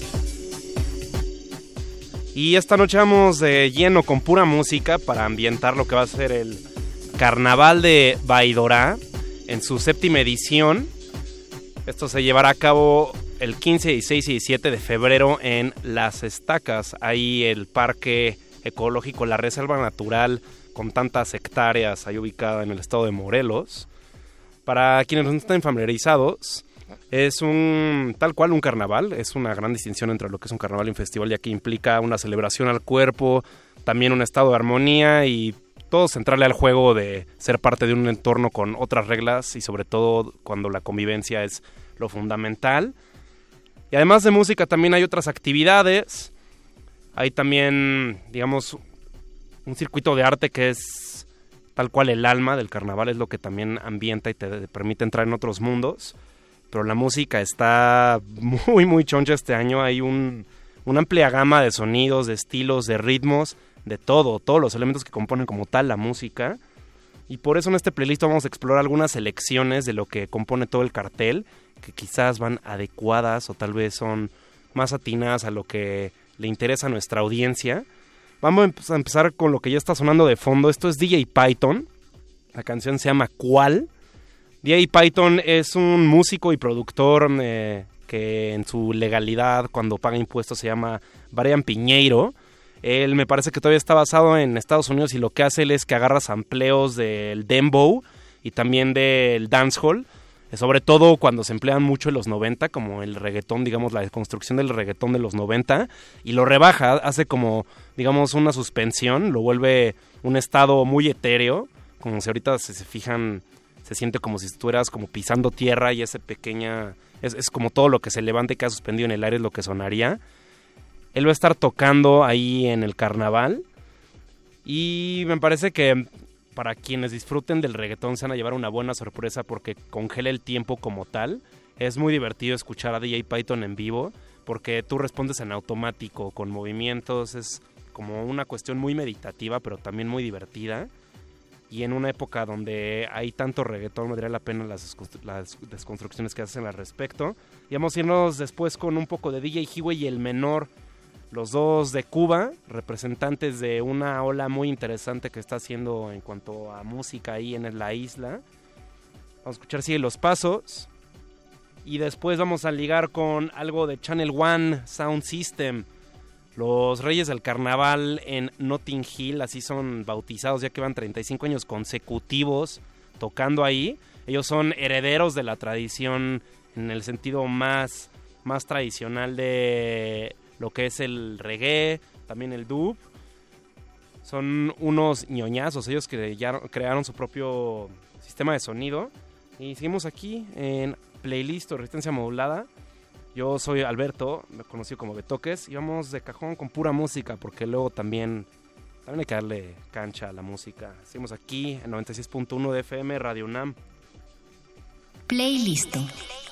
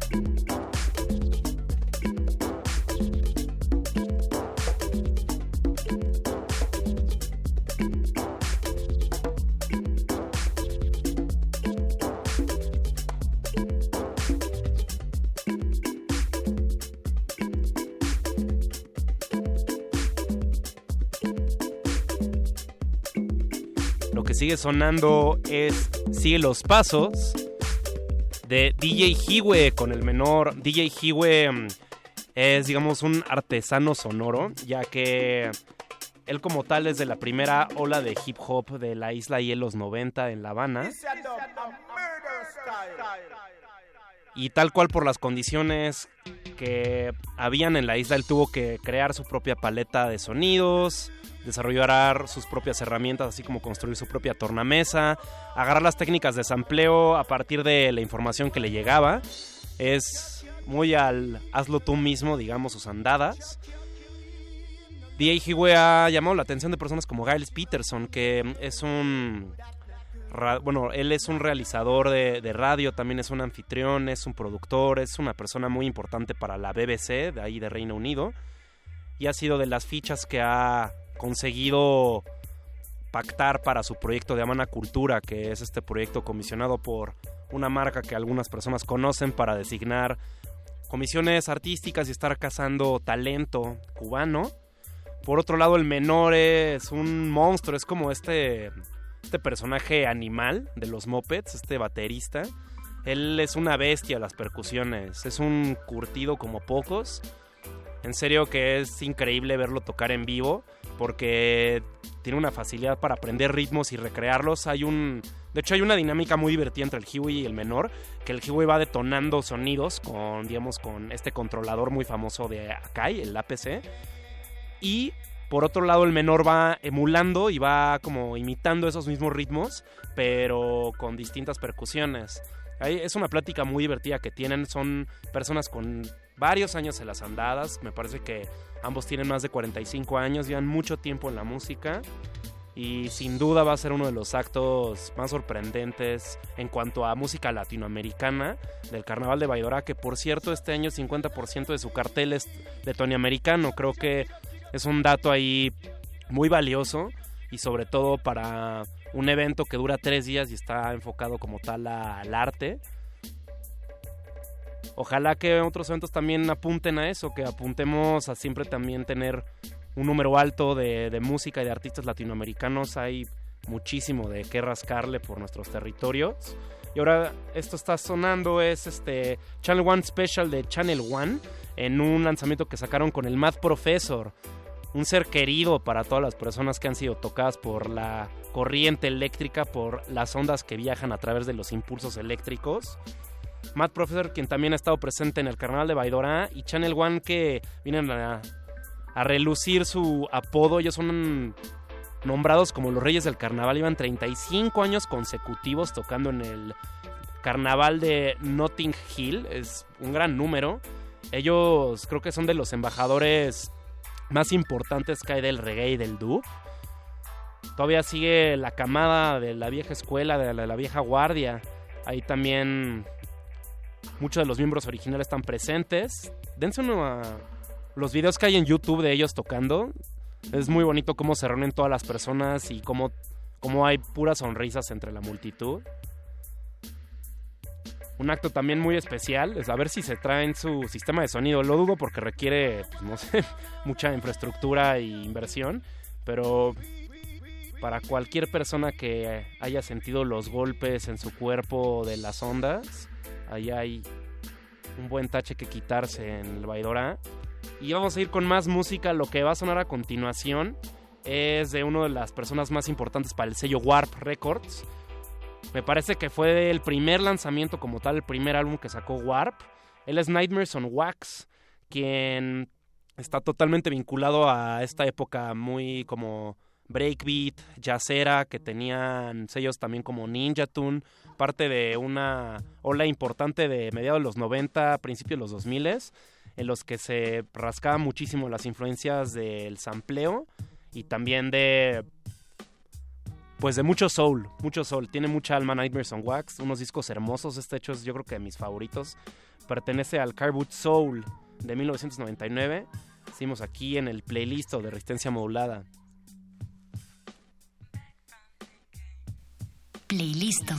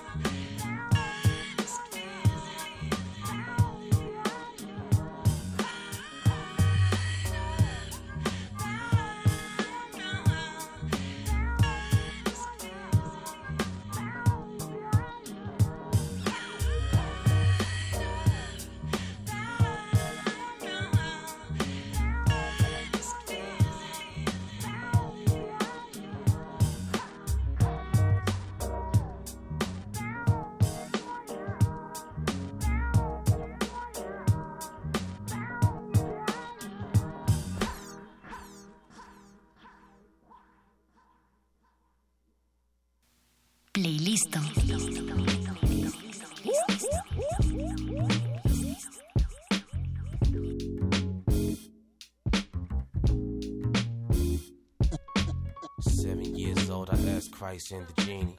Ten years old, I see my friend die really. Genie in the bottle, it's Jenny on the block. I'm Houdini with the Uzi, Holy Father, wake me up. Time traveling, that boy he a star. Blowing bubbles in the faces of the people afar. 97 Hove playing trunk, rattled the car. Wet lick, done lick the gold stars in my heart. Golden roses over enemies and sprinkled with serenity. Trying to stay the legacy, pray to Allah. And for sure, got you rappers Instagram and your mom. With that North Face jacket blade tucked in my Way, way before the tomb came the womb, no question. And now came his black ass. Remember, you was yellow with your black bandana with your fingers all twisted. June 1987 in the kitchen. The straw that broke the camel's back in love with your life. Have you ever walked home afraid alone in the night? Have you ever taken drink inside the loot just in case? Cause the fears of a man just like God in my cape. And the rap game crazy, but the coke cocaine Adam. Eve came home feeling fruity and we smashing.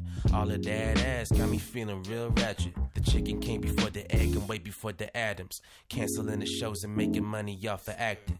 Rain, rain pouring like the bezels in my chalice. Potentially, we could build a galaxy.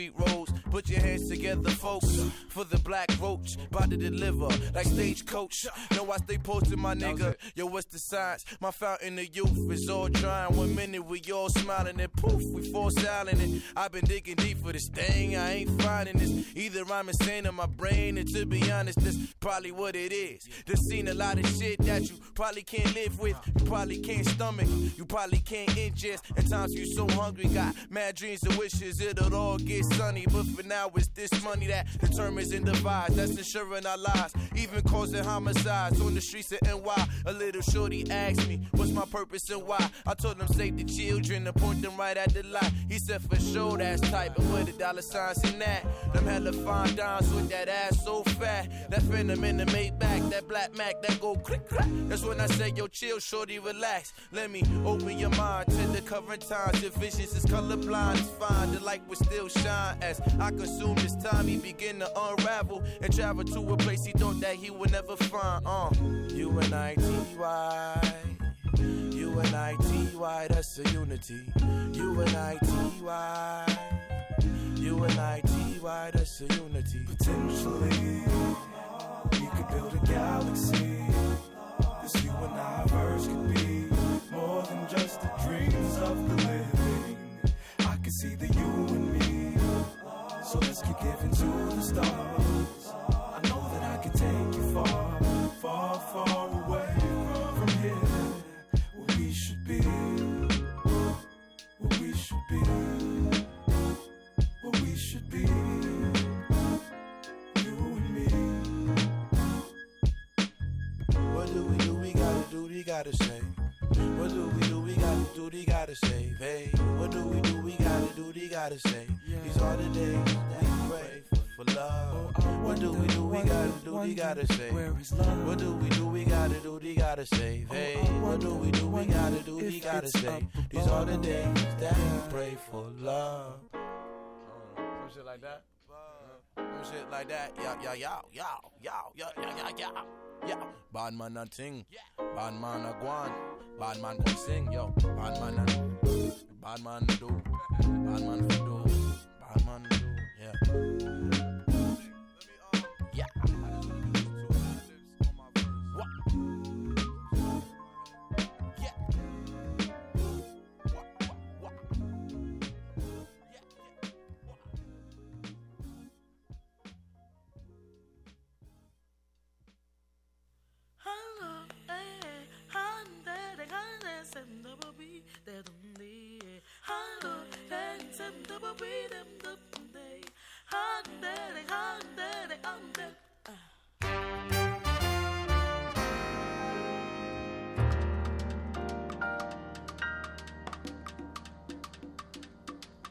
Dice mi madre que enero está regalado, que se me acerca pa' sombra y que no los quiere a mi lado.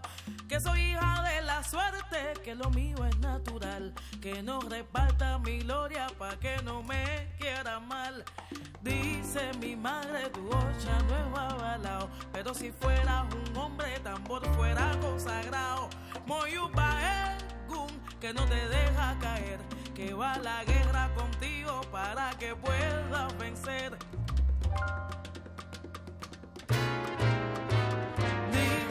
Madre será fina y del ballet, pero la conga contigo jalándote pa'l bebé, que te regala la risa y un tumbao que tumba,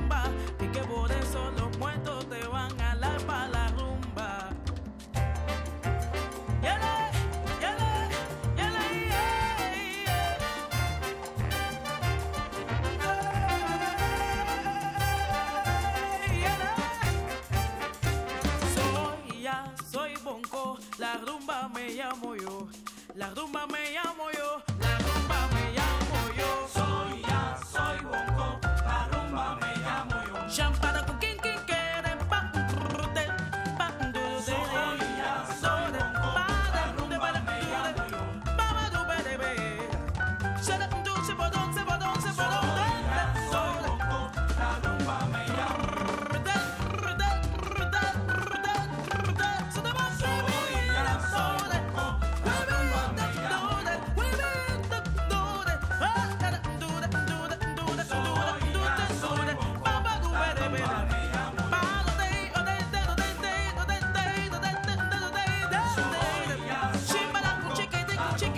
¿Qué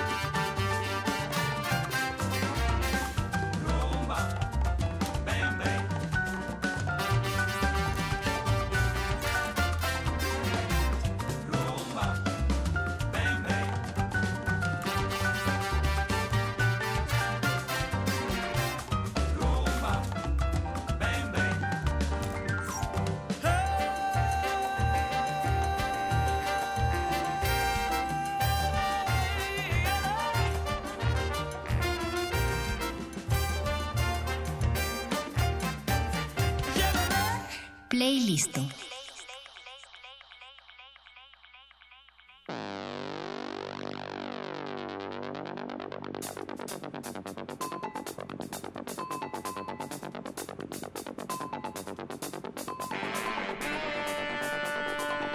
nos acaban de sintonizar, están escuchando el playlist en resistencia modulada.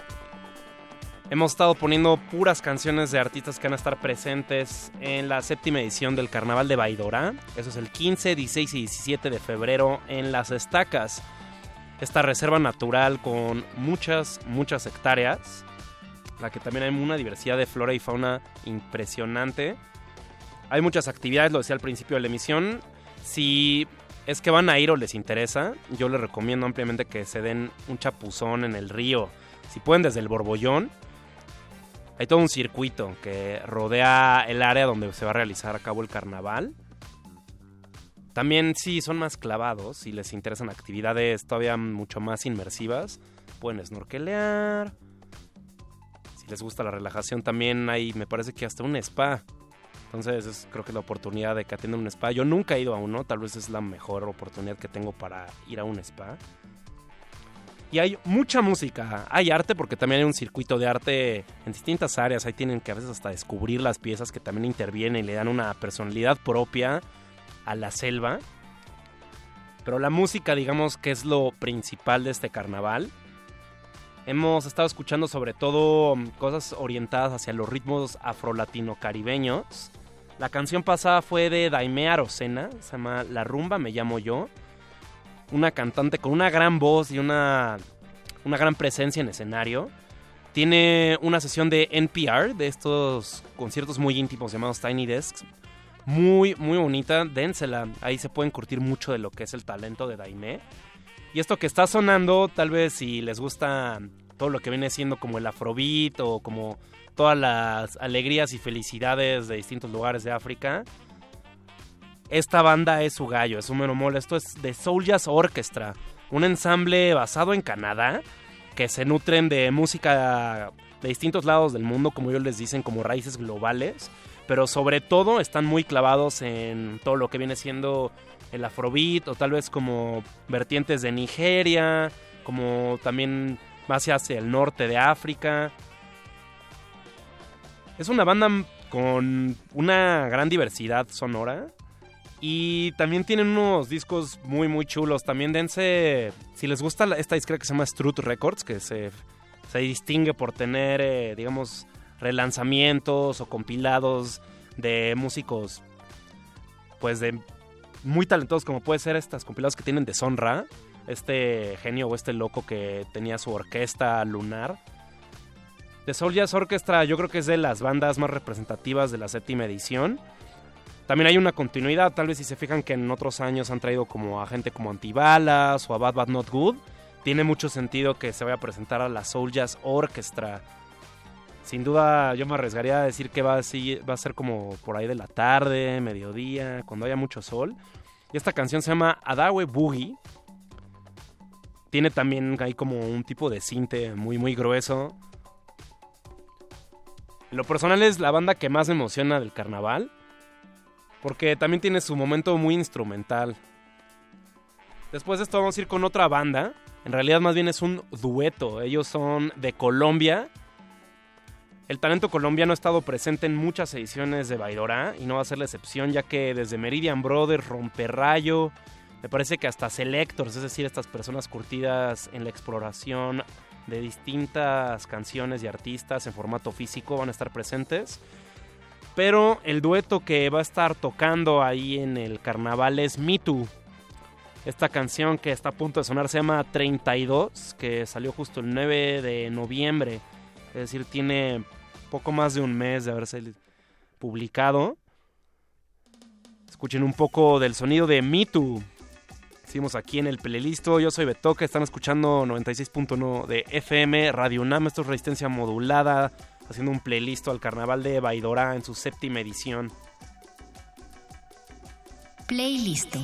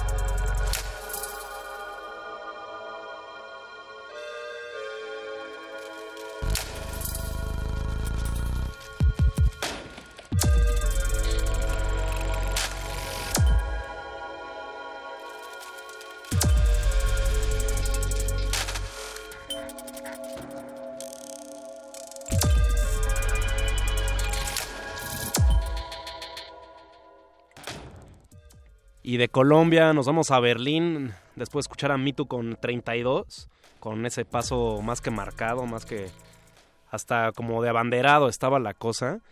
Ahora nos vamos con Object, que es un productor y un ñoñazo porque justo él está muy clavado en el sonido. Me parece que por un rato trabajó en Native Instruments, que es esta empresa que desarrolla hardware y software especializado en música electrónica. Y él era el responsable de la paleta de sonidos que tenían estos controladores. Entonces digamos como que él iba recreando todas las posibilidades que podían tener esas frecuencias. Es un clavado. Y él sobre todo está muy involucrado con este sello discográfico que es Pan. Eh, a quienes les guste mucho tal vez estos sonidos más orientados a la experimentación, a las texturas, como a los juegos con los estados de ánimo. Dense mucho lo que, lo que les puede ofrecer esta disquera. Hay una gran variedad, me parece que hay hasta de Team Hacker, hasta proyectos que luego nada más tienen como unos nombres. También está Hitseek Mesh. Y Object, quien ya ha venido aquí a la ciudad, tal vez pueden recordar un poco de lo que son sus sets. Él ha orientado su música como a, a bajas frecuencias, pero en el último disco que sacó este año que se llama Cocoon Rush, es muy raro la experiencia que tienes cuando lo escuchas porque te altera y también si sientes como la fisicalidad de su sonido, como si se animan a este experimento de escucharlo de entrada, a ver hasta cuántas canciones se aguantan, yo no pude más que hasta la cuarta. Y tal vez qué figuras o qué animales se imaginan. Tiene, es muy como, remite mucho a insectos sus canciones. Muy divertido, muy bueno para, para tener una plática contigo mismo. Recuerden que los mal viajes también se disfrutan. Y después de Object vamos a irnos con una de mis productoras favoritas, mi para Baidora, que es Bad Sista. Ella es una productora y también una DJ de, bueno, no es de Sao Paulo, pero ella ahí está basada. También ha llamado mucho la atención sobre todo de estaciones de radio en Reino Unido, porque ella mezcla mucho como las influencias de mm, cosas como el UK Garage o el grime, que es como que podría ser como el equivalente al gangster rap inglés. Y tiene unos bajos muy pesados. Ella es muy agresiva, pero produce re bien. De hecho, le ha producido canciones a. Le hizo un remix a Elsa Suárez, que es un, es, un emblema. Ella es una figura muy importante de Brasil. Y después vamos con Octo Octa. Ella también es una gran productora. Ella es de Estados Unidos y también pues, muy ecléctica. Te puede tocar desde juke hasta hasta un poco de jungle, IDM, está muy variado su sonido. Vamos con esto que se llama Na Onda Babylon. Me encantará saber lo que dice en portugués, lamentablemente no lo sé. Luis Flores, ¿dónde estás? Y hicimos aquí en el playlist ya hacia frecuencias más filosas. Playlist.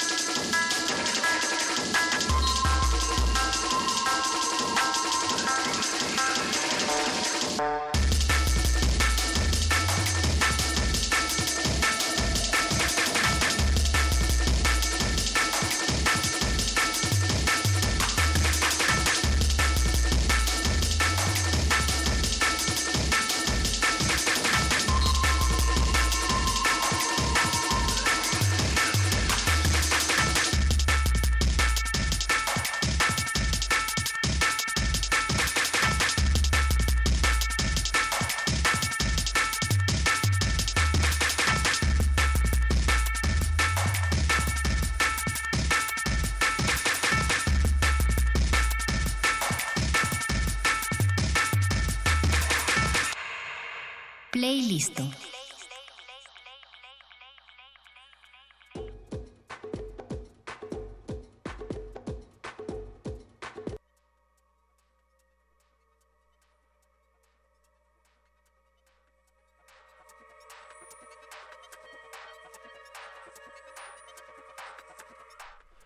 Eso fue Octo Octa, eh, de las pocas canciones que tiene en Jungle. Ella generalmente se enfoca más como, am, digamos, experimentaciones con el house, pero no está limitada a explorar otros estilos de música electrónica.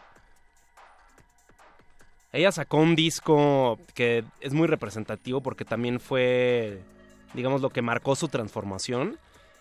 Ella siempre se había sen- sentido identificada como mujer, pero nació como hombre y ya se aventó a, hacer su transformación completa hasta de nombre. Se cambió el nombre legal. Maya Baudry. es- Espérenme, es mejor les confirmo bien el nombre para no inventar el nombre de Octo Octa. Pero sí, este disco lo sacó en 2017. Y ahí se pueden dar un, mm, buen quite de lo que es, digamos, como su house disco. Se llama Where Are We Going, que lo sacó en 2017. Maya Baldry Morrison, ella también es una gran productora y va a estar ahí mostrando su set muy híbrido y divertido porque ella uti- utiliza distintas herramientas para estar ejecutando su sesión en vivo. También una recomendación para Baidora.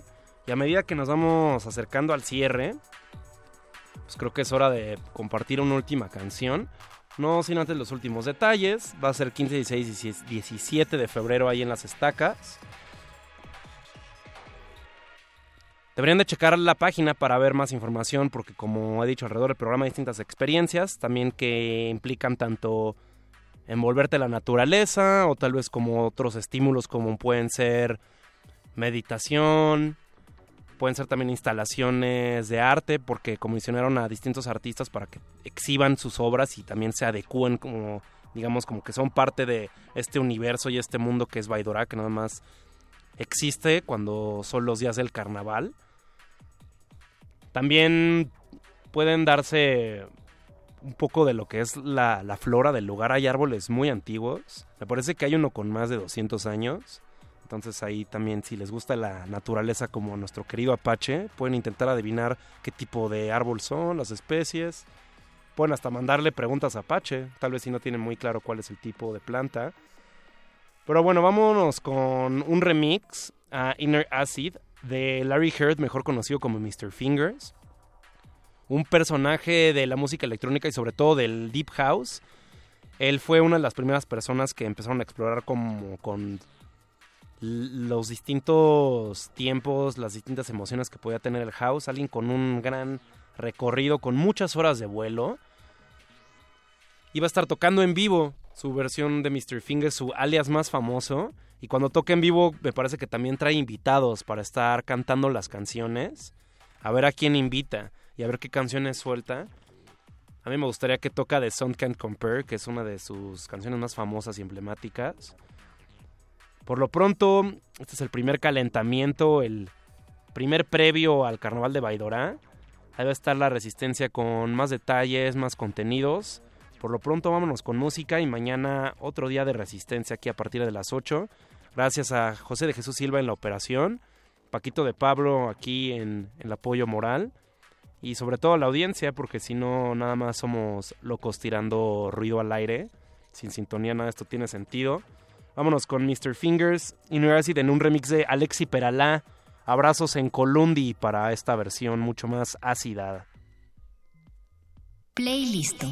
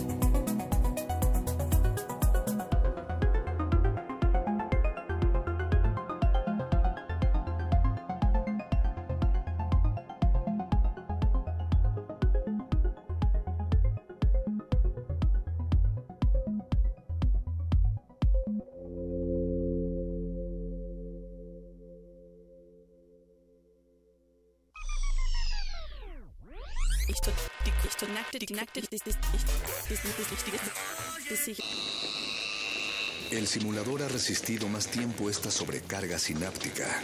Necesitamos evacuarlo mientras se enfría. Play listo.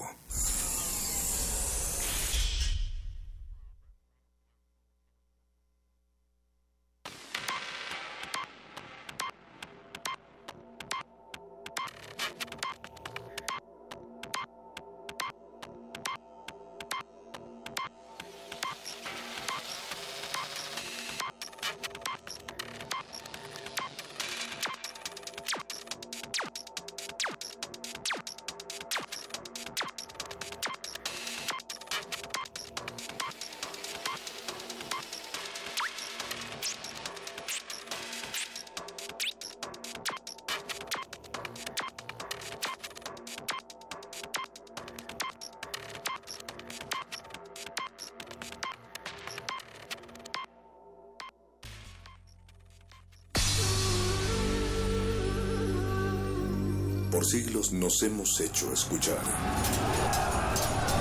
Nacimos como parte de esa inmensa mayoría. Hablar, Escuchar, debatir, proponer, cuestionar. está en nuestra naturaleza. Seamos instrumentos de conciencia de nuestro pueblo. Usamos el sonido porque atraviesa obstáculos. Muros, fronteras. Nosotros somos la resistencia.